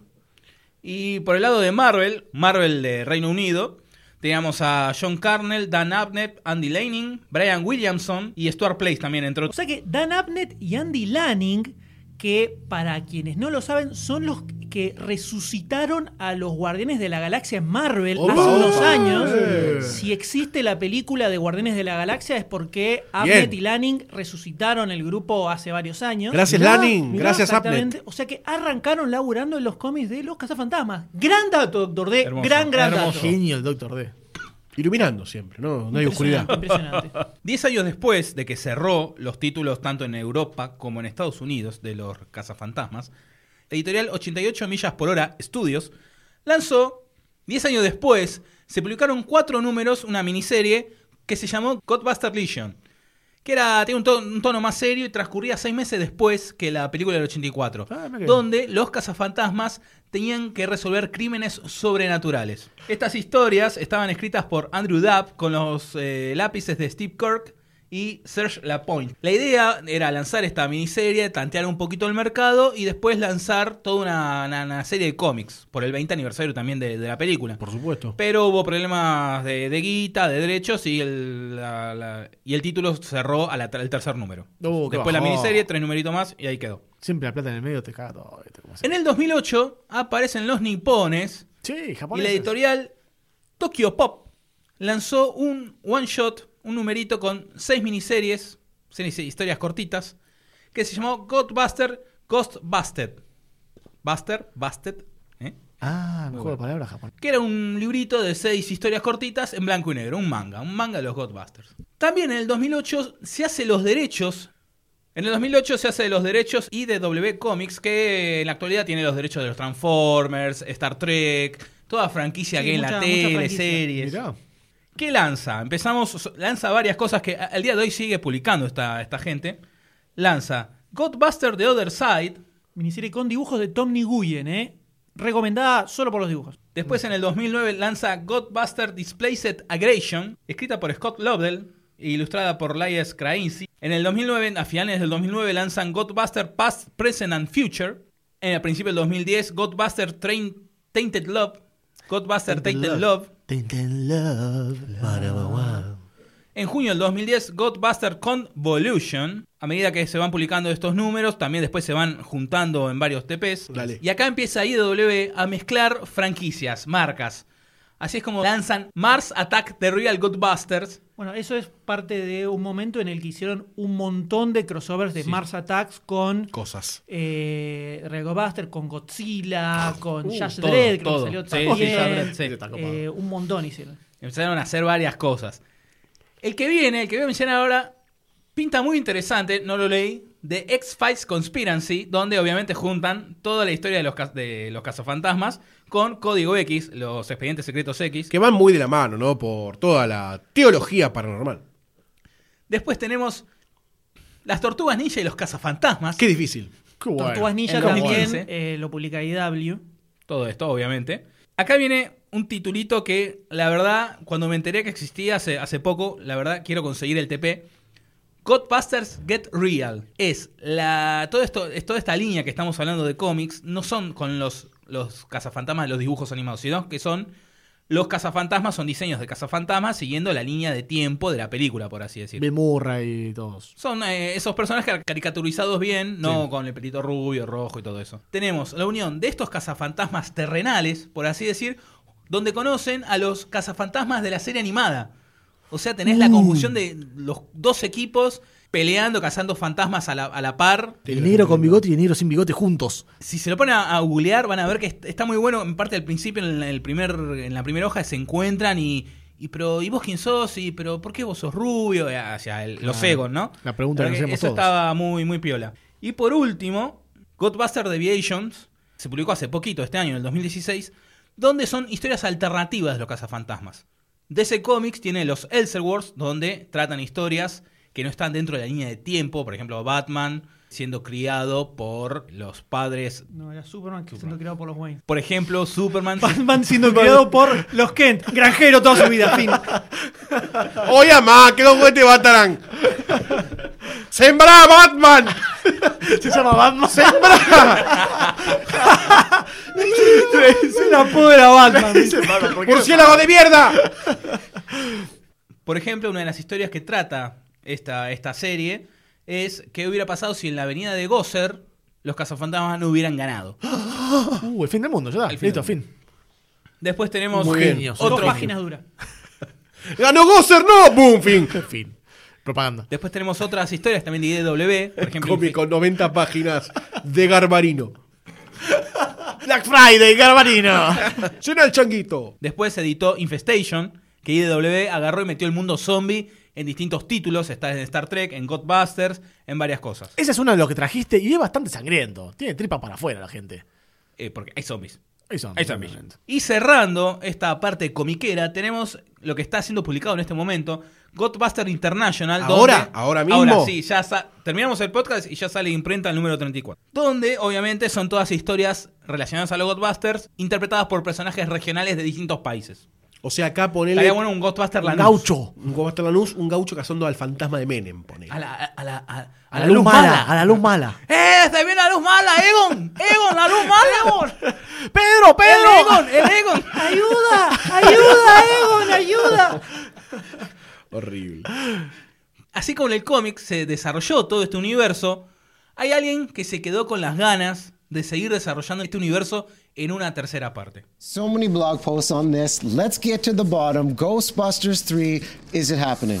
I have hope. I hope we're going to be in, in business in the in the spring. And uh, you know, a lot of people say, "Well, is, is, is Murray holding it up?" Well, no, I, it's not really Murray. We were all we were all busy, and then finally have got the time where we can uh, uh, coordinate schedules. But you know, look.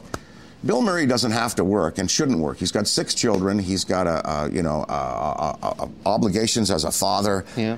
And, and you know, if he wants to take and, and live his life privately and not go back to work, I mean, uh, you got to respect that. And I do. If there were a new crop of Ghostbusters in this movie, Oh, there are- there are going to be. There are going to. Oh, Okay, yeah, oh, so they're going to be. Who, who's going to be cast in this movie? I mean, well, younger people who can carry the packs and who can drive the Cadillac because my sight's going. I got a knee gone. I got a blown hip. You know, come on. I can't carry that stuff around wielding those. You know, I won't even fit in the jumpsuit. I mean, we have to have younger people. Do you still have the jumpsuit, by the way? Well, we have all that. Yeah, it's going to be. We're going to pass the torch to a younger, stronger generation, and the threats are going to get stronger as we go into the, you know, out of the age of Kali Yuga and into the, the post 2012 uh, apocalyptic cataclysm. who would you, you're going to need Ghostbusters. Let me tell you. Everybody should take a We're, course. we're in trouble. All right. Well, who, who would be who would be good for, for, for the new crop? Well, I uh, well, I have I have some, some people in mind. I, that's going to be an audition proc- process. Uh, we we need a young woman uh, in her early 20s and uh, and three young men in their uh, in their early Les 20s. voy a contar una historia imaginaria. Les voy a pedir que cierren los ojos en este mismo momento. No lo cierren si están escuchando esto en el auto mientras manejan, por favor, porque puede haber accidentes. Relájense, cierren los ojos. Me relajo. Traten de visualizar, No tanto. traten de visualizar lo que yo les voy a contar a continuación. por Sí, favor, ¿sí? Vamos a ver. Con los ojitos cerrados. Imaginemos, imaginemos que después de Cazafantasmas 2, ponele, no sé, 10 años, 10 años después de, de Cazafantasmas 2, o sea, fines de los 90, Sí. imaginemos que a fines de los 90 al tío Dan le hubiera picado de nuevo ese bichito, ese bichito fantasmal. Se hubiera puesto a escribir el guion para una tercera parte. Ay, el tío- Imaginemos eso. El tío Dan escribiendo. Imaginemos que se pone a tirar ideas.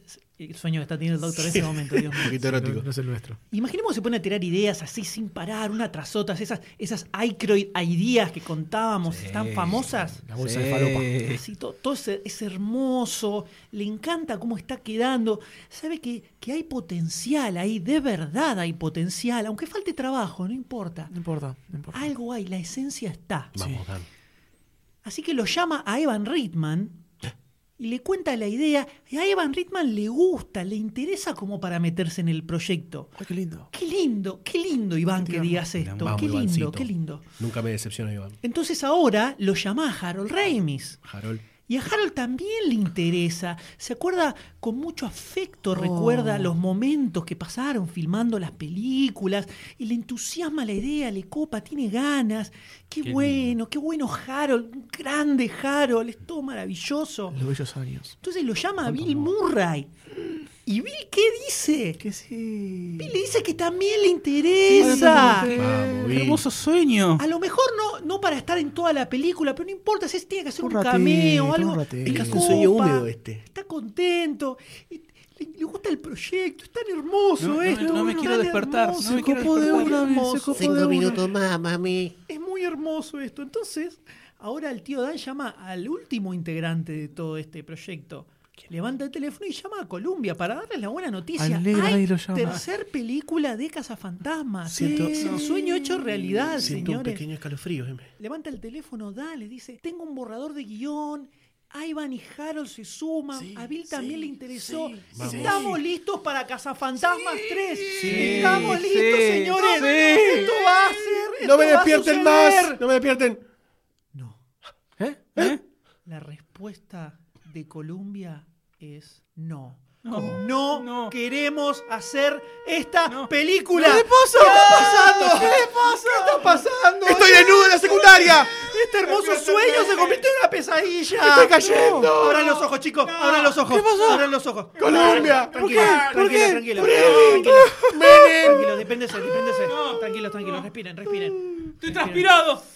Ya pasó, ya pasó, doctor D. Pero Ya por, pasó. por la parte Ya de. Danaico está transpirado. Ya pasó, tranquilo. Oh, menos mal que fue algo imaginario eso, porque si no. suerte, porque si no. tiro Ah, yo tengo creo acá al lado. Bueno, niños, pero tengo que decirles ¿Qué? que en realidad todo eso fue real. ¿Por qué? ¿Por qué? A lo mejor les va a parecer raro esto, pero Siempre. toda esta retromanía que estamos viviendo en este momento, hoy en día, en los 90 no existía bajo ningún punto de vista al a los niveles que existe hoy en día. Remake, remake. Pensemos que los 80 estaban ahí nomás, y era caca Era muy- vieja, muy era, pronto, era todo- era una cagada, estaba el, el siglo nuevo, se venían los 2000, todo tiene que ser nuevo, brillante y espectacular y moderno. Entonces, de la misma forma que a nuestro gran amigo Sylvester Stallone Genio. le rebotaron la idea de una nueva Rocky hasta el año 2006, Genio. a Dan Aykroyd también le rebotaron la idea de Ghostbusters 3 Hellbent. Mm. Gran nombre. La premisa era esto que les voy a contar. El equipo original está tratando de mantenerse a flote en los tiempos que corren en ese momento. Remándola. Voy a cerrar los ojos, quiero imaginar esto. Imagínatelo, imagínatelo. Deja de imaginarte el tío Dan, por favor. te Y aparece un nuevo villano, un nuevo villano. El mismísimo Hades, el dios griego ¡No! del inframundo, señores. Bueno. ¿El del juguito? Pero ¿qué es lo que pasa? ¿Qué es lo que pasa? Es que a lo largo del tiempo fue muriendo tanta, tanta gente malvada que el infierno se llenó. No hay más capacidad. No entran más almas No malévolas. vacancy. Full vacancy. Entonces Hades empieza a devolver a la Tierra a los que están yendo a parar ahí. Sin Empiezan garantía. A aparecer nuevamente. Así que los cazafantasmas tienen que viajar al inframundo, que es una versión terrorífica de Manhattan que se llama Manhelton, para decirle a Hades que se ponga las pilas. Puedo, puedo entender el rechazo de Colombia. Me copa Bangelton, me copa Bangelton. para decirle a Hades que se ponga las pilas. Este personaje de Hades estaba escrito como una especie de Donald Trump. En ese momento, Dan Aykroyd lo describe como una especie de Donald Trump del inframundo. Dan Aykroyd adelantándose a los acontecimientos futuros. ¿eh? Se hizo realidad su guion de Ghostbusters 3. Pero todo esto que estamos contando lo hace un equipo nuevo de cazafantasmas. No. Lo que sucedió en la famosa serie animada malograda Extreme Ghostbusters es una nueva generación que es entrenada por Ray, por Egon y por Winston, que ahora es, el, es Dr. Sidmore. Se Epa. convirtió en Eh, doctor. estudió. En los 10 Doctólogo. años que pasaron de Ghostbusters 2, estuvo estudiando, evidentemente. Que está manejando un poco el boliche después de que Peter se rajara con Dana a vivir una vida loca de sexo desenfrenado, ¿no? Con el niño en el medio. Bajarcito. Exactamente. ¿Qué dice mamá? ¿Qué están haciendo? ¿Cómo está conformado este nuevo equipo de Casa Fantasma, señores? Tenemos Frankie, que es un punk todo tatuado, con piercing, medio fortachón, así medio grandote. Bien, Como pero. va. Con Pero- más panza. Sí, pero negativo. Lowell, que es un flaco con rastas, el que le pone un poco de onda a toda la movida. Jamaquino drogadicto, seguramente. Moira, que es una gimnasta que también estudia ciencia. Uh, esa O sea, estaba que era buena. que está buena. Esa Exactamente, buena. exactamente. Mm, me imaginé Iván Drago, pero con tetas. Yo también, boludo. Yo también. ¿Por qué? ¿En serio? No. Ah, me sentí muy acompañado de mi enfermedad. Carla, una latina. No se sabe Oye, más. ¿para qué te cocino la parpaya? Vos sos latino, no hablas así, boludo. Yo soy latino y hablo como quiero. Soy multiacéntico. Y acá se suma un nuevo personaje, Otro más. ¿El quinto cazafantasma?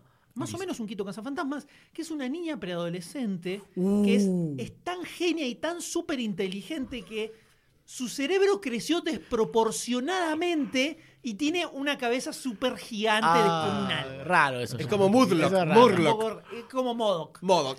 Entonces, no va, no va al campo de batalla, sino Yo que tiro por aproximación los nombres. funciona, funciona un poco como supervisora de todo, todo este nuevo equipo de Cazafantasmas. Corro. Entonces, la mayoría La de la deforme la acción- dejamos en casa. Vos quedate que Que la cabeza salga. no te pasa por el marco de la puerta, nena. No te entra en el electo uno. ¿no? ¡Mirna! Moira. ¡Salí del auto! ¡Moira! Otra vez aproximación. Más, más o menos 50% de las letras. Más o menos. La Es, primera le pega y el resto ya no. es una gran probabilidad. O sea, por, para tirar desde el 0% un 50 es un montón. La mayoría de la acción de todo esto que fuimos contando, justamente la hace este nuevo equipo de jóvenes. Y el cast original, un poco más, eh, funcionan como mentores.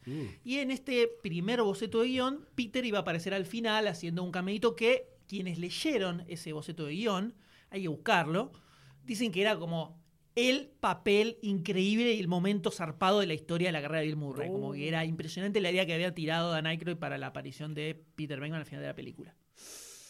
Nos quedamos con las ganas. ¿Qué pasa? A Columbia en ese momento le parecía que era un poquitito arriesgado ponerse a hacer una Casa Fantasmas 3 con la- el nivel de producción que estaba queriendo el tío Dan meterle, ¿no? Pensemos que era una película muy cara y no veían que, que se pudiera ganar mucha platita con esto. Pensemos que esto es fines de los 90, todavía no se había estrenado episodio 1, se iba a estrenar en el 99 justamente, entonces tampoco estaba todavía tan desarrollada la forma de laburo full CGI para todo Claro. lo que son efectos. Entonces había que hacer mucho practical effects, o sea que eran procesos muy largos, de mucho laburo y mucha plata atrás. Y además, a fines de los 90 era un momento medio raro en el cine, porque no había películas, salvo Titanic, que fue como la, la excepción absoluta, no había muchas películas que hicieran un fangote de dinero descomunal en ese momento. Y sobre todo pasaba con las superproducciones. Tenías una película de Tarantino que de repente te pegaba ciento y pico millones de dólares, pero hacer una superproducción con un montón de efectos especiales no te aseguraba nada. Pensemos que habían fracasado las últimas películas de Batman, o sea que era un momento medio raro. Así que ese proyecto específicamente, varias ideas de las que había tirado el tío Dan ahí, después usaron para el videojuego que nos comentó el amigo Sayos hace instantes nada más. Genio. Pero toda esa idea terminó completamente detonada. Me imagino. Eh, y eso, ese momento, año 99, iba a, marcar el in- iba a marcar el inicio de casi 15 años de rumores y especulación constante sin parar sobre una posible Casa Fantasmas 3. 15 años.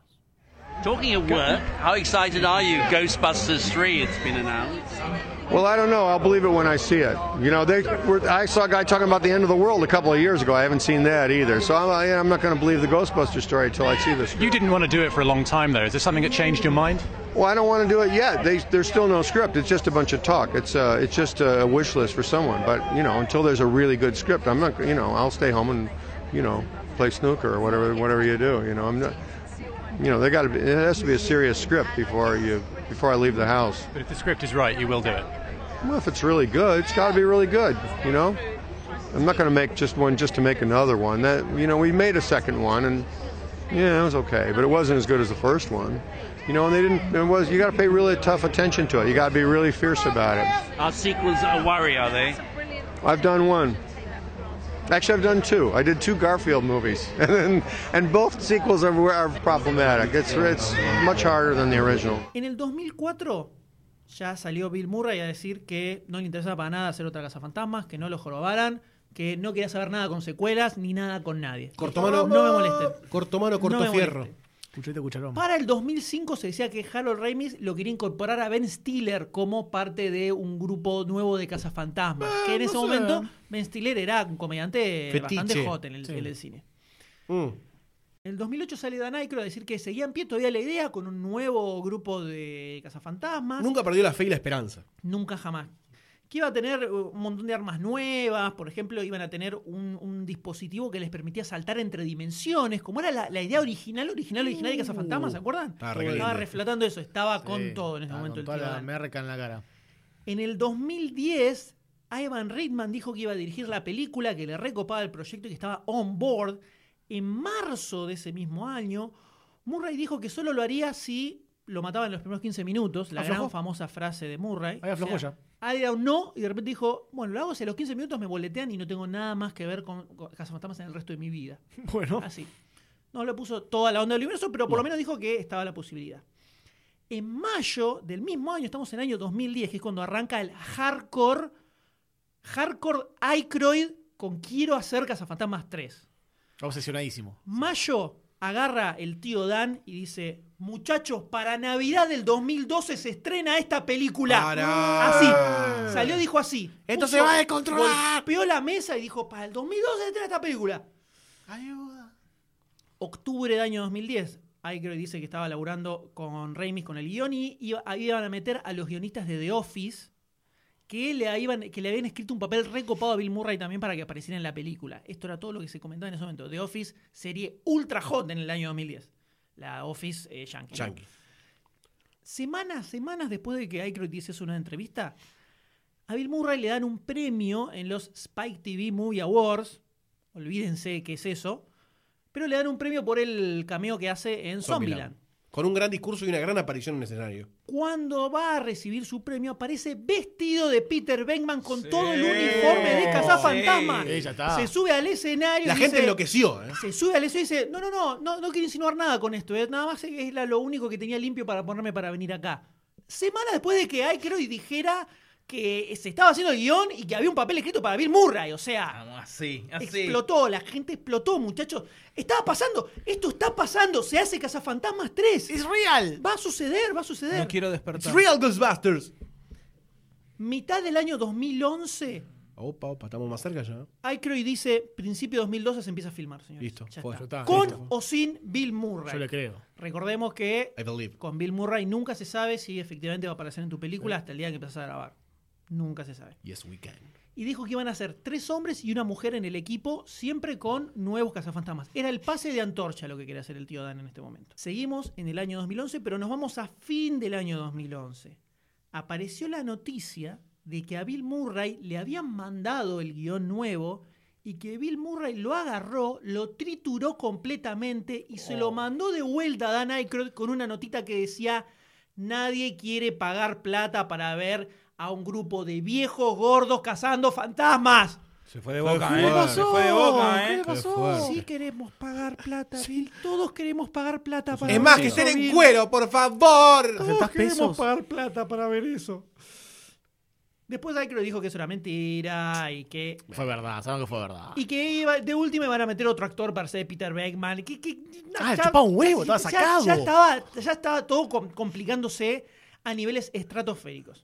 En febrero del año 2012, Dan Aykroyd dijo que ya no sabía si la película se iba a hacer o no alguna vez. Infarto de miocardio. No, Que si llegaban a hacerla, que si llegaban a hacerla iban a necesitar permiso de Murray para o No. recastear su papel o para rehacerlo por CGI y que era muy, poco- muy, era muy poco probable que él dijera que sí y que el proyecto estaba en animación suspendida completamente. Como personaje. Pero al mismo tiempo, Ivan Reitman y Harold Ramis decían que todavía querían hacer la película, que, que había que encontrar el, el guion perfecto, pero que es- había que hacerlo, había que encontrarle la vuelta para hacerlo. Por favor, se lo pide la poco de aire, gente. un poco de aire, todavía sirve, todavía sirve. Y en abril de 2012, dos meses después de esto, aparece Murray en una entrevista diciendo, bueno, puede ser, Oh, por puede ser que aparezca en la peli. Eh. La gata Flora, ¿eh? La puede gata ser Flora. divertido, puede ser divertido. Definite, volver a hacer Bill. una casa fantasmas, aparece Murray diciendo. En julio, julio del año 2012, sale el tío Dan nuevamente a decir que todavía está todo en desarrollo, todavía sirve, todavía sirve. Y ahora Ethan Cohen se sumó para escribir Cohen. un nuevo guion Y que Murray no iba a estar en la película porque es muy hincha pelota. Cansó. Básicamente, Me cansó, me cansó. Básicamente por cuenta, eso. Pero ahora cuenta. sí quiero estar. No, Básicamente no, por no, eso. Así llegamos al año 2013, señores. Y durante todo el año el tío Dan sigue poniéndole huevo como un espartano, diciendo que la peli se hace, que se está reescribiendo el guion de la tercera, que se va a hacer una nueva generación y que si un día le pinta a Bill Murray aparecer en el set mientras está filmando, lo agarran y le hacen un papel y que actúe en ese momento y no importa nada. Pero la película se hace, carajo. un gran la película se hace. Humo. La película se hace. Pero entonces, la tragedia. Muere el humo. El 24 de febrero No. del año 2014 Oh, por Dios. fallece Harold Ramis Ah, eso dolió. Que paz descanse. y todo implosiona absolutamente.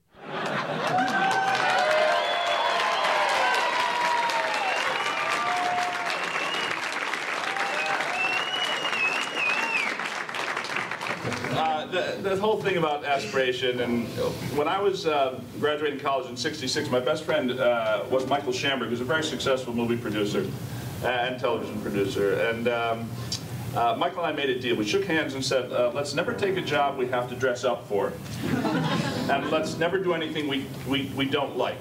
Let's only do what we like." So.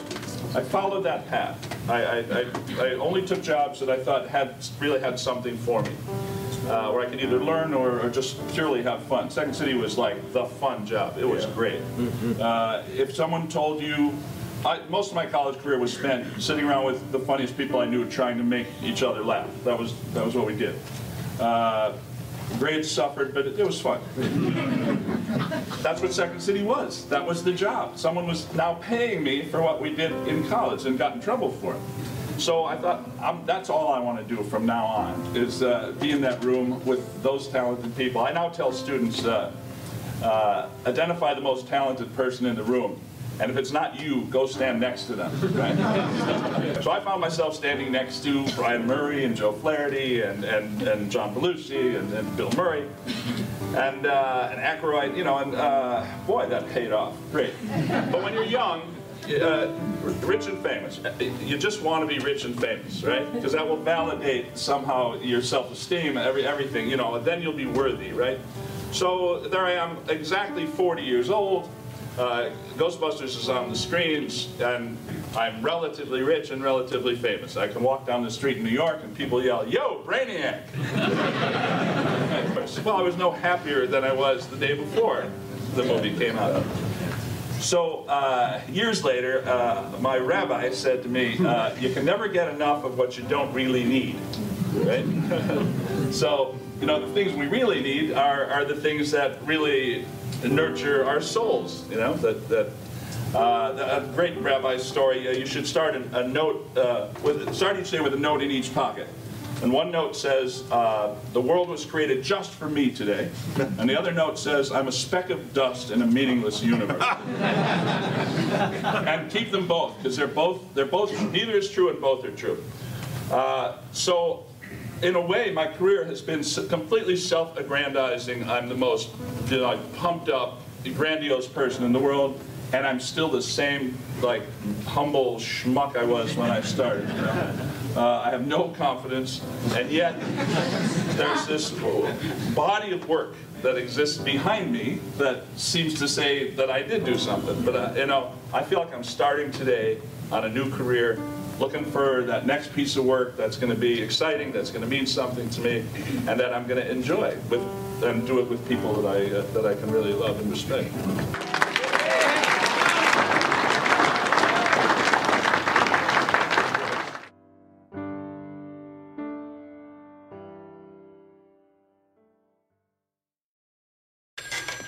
Hello, Ghostbusters. Yes, of course they're serious. You do? You have? No kidding. Uh-huh. Well, just, uh, just give me the address. Uh-huh. Yes, of course. Oh, they'll be totally discreet.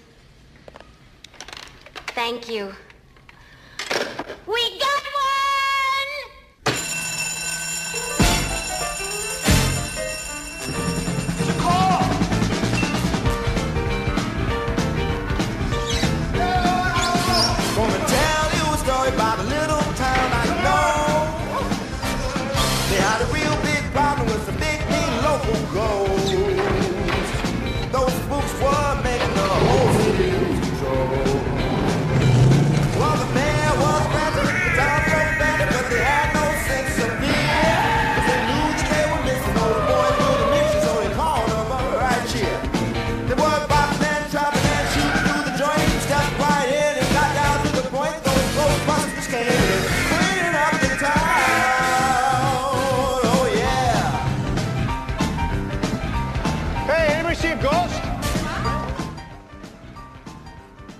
después de haber visto todas las películas, fue muy lindo ver, volver a ver la Casa Fantasmas 84 y sentir todas esta- estas nuevas emociones, saber toda la historia que hubo detrás con Dan Aykroyd, eh, Dan Aykroyd y Dan Aykroyd. Yo recuerdo haber visto una, un fantasma tachado en el videoclub de mi vieja, allá abierto por los 90, y yo le dije a mi vieja, veamos esa película que había algo que me llamaba la atención, ¿no? Con unos pequeños 8 añitos, 7 añitos, muy enfermo, muy enfermo. Pertenece a ese pequeño grupo que es muy chiquito, muy selecto, en el que no muchas películas y muchas sagas pueden entrar, que es el grupo de la nostalgia, el grupo del factor nostalgia.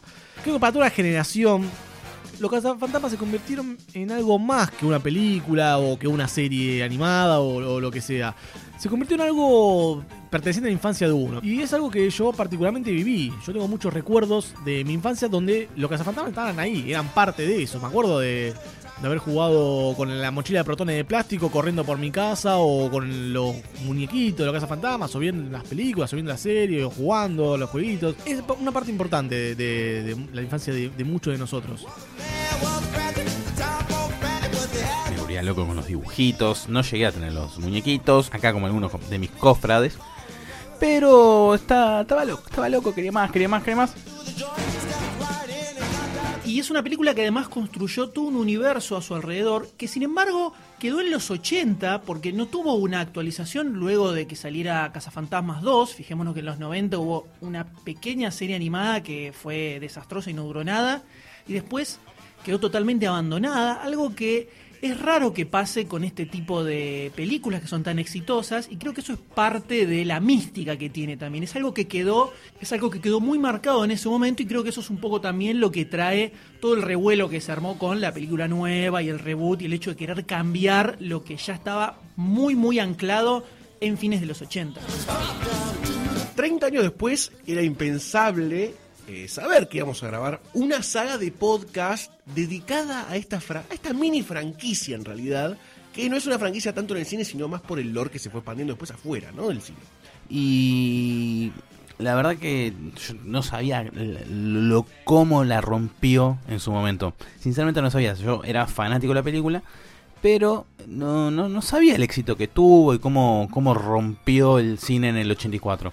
Y en este especial tuvimos como un acercamiento un poco por ahí del lado histórico a la saga que mostró un par de cosas importantes.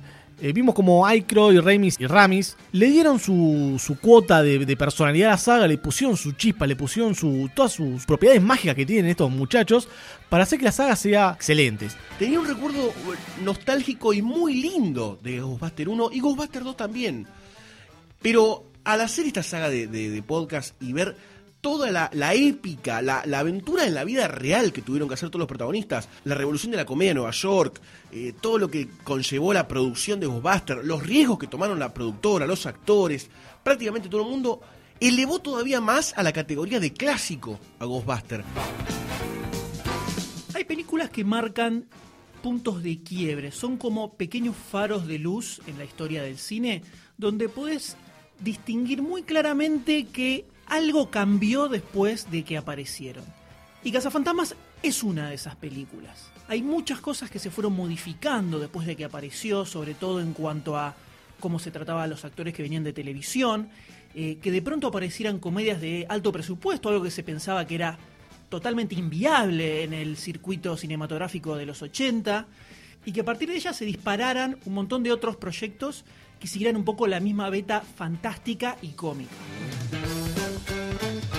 Empezó un viaje mágico que creo que marcó la vida de muchos, que es una aventura fantasmagórica, terrorífica, con una cierta comedia que quizás siendo muy chiquito no la podés eh, captar, pero sí todo el espíritu este del terror, de esta siempre que decimos nosotros identidad espectral que plasma Ghostbuster hacia adelante, y que fue única prácticamente, y creo que siendo niño, como mucha gente de nuestra edad eh, adquirió eh, la visión de Ghostbuster, se identifica más con esa parte. Y es lo que me pasó a mí siendo niño.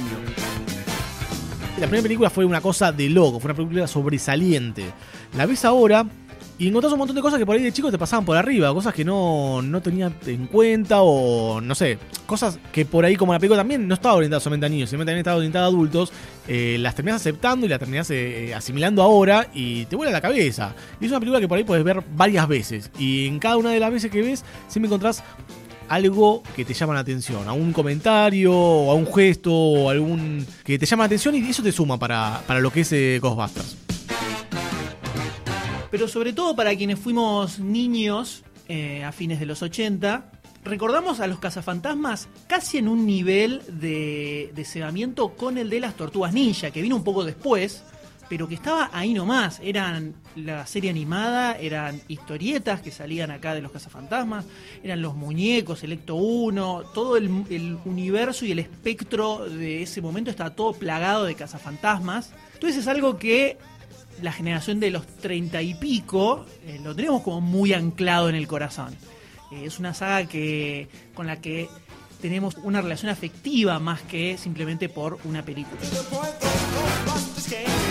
Pareciera que Ghostbuster 1 logró mantener ese, es- ese espíritu aventuresco que siento con muy poquitas películas, prácticamente todas de los 80, pero supo transformar esa emoción de niño en una emoción de adulto también. Y a mí me sorprendió, esa transformación me sorprendió mucho. Pero el factor nostalgia que, que les decía antes también tiene una. un- es un arma de doble filo, tiene una, una característica más negativa. Si bien genera que los cazafantasmas para muchos de nosotros sean una parte importante de nuestra infancia, también genera en algunos una sensación como de, perpetuidad de intocabilidad. No sé si existe la palabra, pero la digo. Que eh, con este sentimiento me refiero a la sensación, eh, una sensación falsa por ahí, de que ahora, si me modifican algo ahora de una saga que yo amaba de chico, me están cagando la infancia.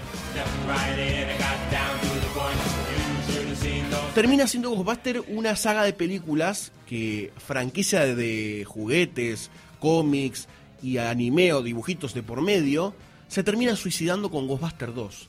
Y, y vi- viéndola de- desde la visión de adulto, es casi un viaje trágico que, que me pasó al verla porque es como que le pegó un tiro al nene que la quería también a Ghostbuster 2 en esta saga de podcast. La verdad que, que disfruté mucho haciendo estos especiales. El universo expandido no, no, no sabía que había tanto. Yo solamente estaba centrado en la película, más allá del dibujito no, y un poco del cómic no sabía tanto. Pero la verdad que, que me- con estos especiales me llevé un gustito, un gustito especial y valoro mucho más Cazafantasmas 1984. Eh, me hubiera gustado que el espíritu cazafantasmeril se reviva en esta generación y florezca con este, con este reboot y que la gente, la nueva generación, la gente joven ahora que, que, era como yo en su momento, allá por, por principio de los 90, haga un revisionismo histórico y vaya a los 80 y mire esta película genial, o mire los cómics, o mira la serie que vimos nosotros, y descubra todo este universo que particularmente a mí me generó mucho amor.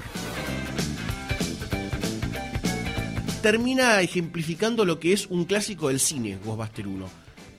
Es una de esas películas que excede a la pantalla, podés ser un niño corriendo como Sayus con la mochila de protones y sentirte parte de algo más grande que pasa por fuera de la pantalla del cine. Y me parece que esa es una de las cosas más importantes que tiene Ghostbuster. Es una franquicia chica que fracasó o terminó fracasando en parte en el cine, pero que la llama de los espectros de Ghostbuster la mantuvo viva el fan. Y algo que llama la atención es que es una película que además se banca el paso del tiempo, pero eh, a niveles bastante más grandes que otras películas que salieron en esa misma época. Pero sobre todo por el ritmo que tiene, la forma en la que está contada la historia, más allá de los efectos especiales que son excelentes y la gran mayoría los ves ahora y se la bancan totalmente, hay cierto tipo de humor y cierta forma de actuar de los tremendamente genios ¿no? que se juntaron para hacer esta película, que se siente muy actual, se siente muy de ahora, porque es un humor que en ese momento era vanguardista. Es un tipo de humor y un tipo de película que cuando salió no existía y empezó a formarse a partir de ese momento y es lo y es una de esas películas que da paso a la modernidad del cine, al tipo de película que vemos hoy en día. Y por eso cuando hablábamos en los distintos episodios decíamos que la razón de que exista una Guardianes de la Galaxia, en gran, gran parte es porque existió Cazafantasmas en los 80. Porque hereda completamente el mismo espíritu que tiene esa película. Entonces, verdaderamente es algo que excede ya una simple película, excede la pantalla y pasa a formar parte prácticamente de nuestras vidas.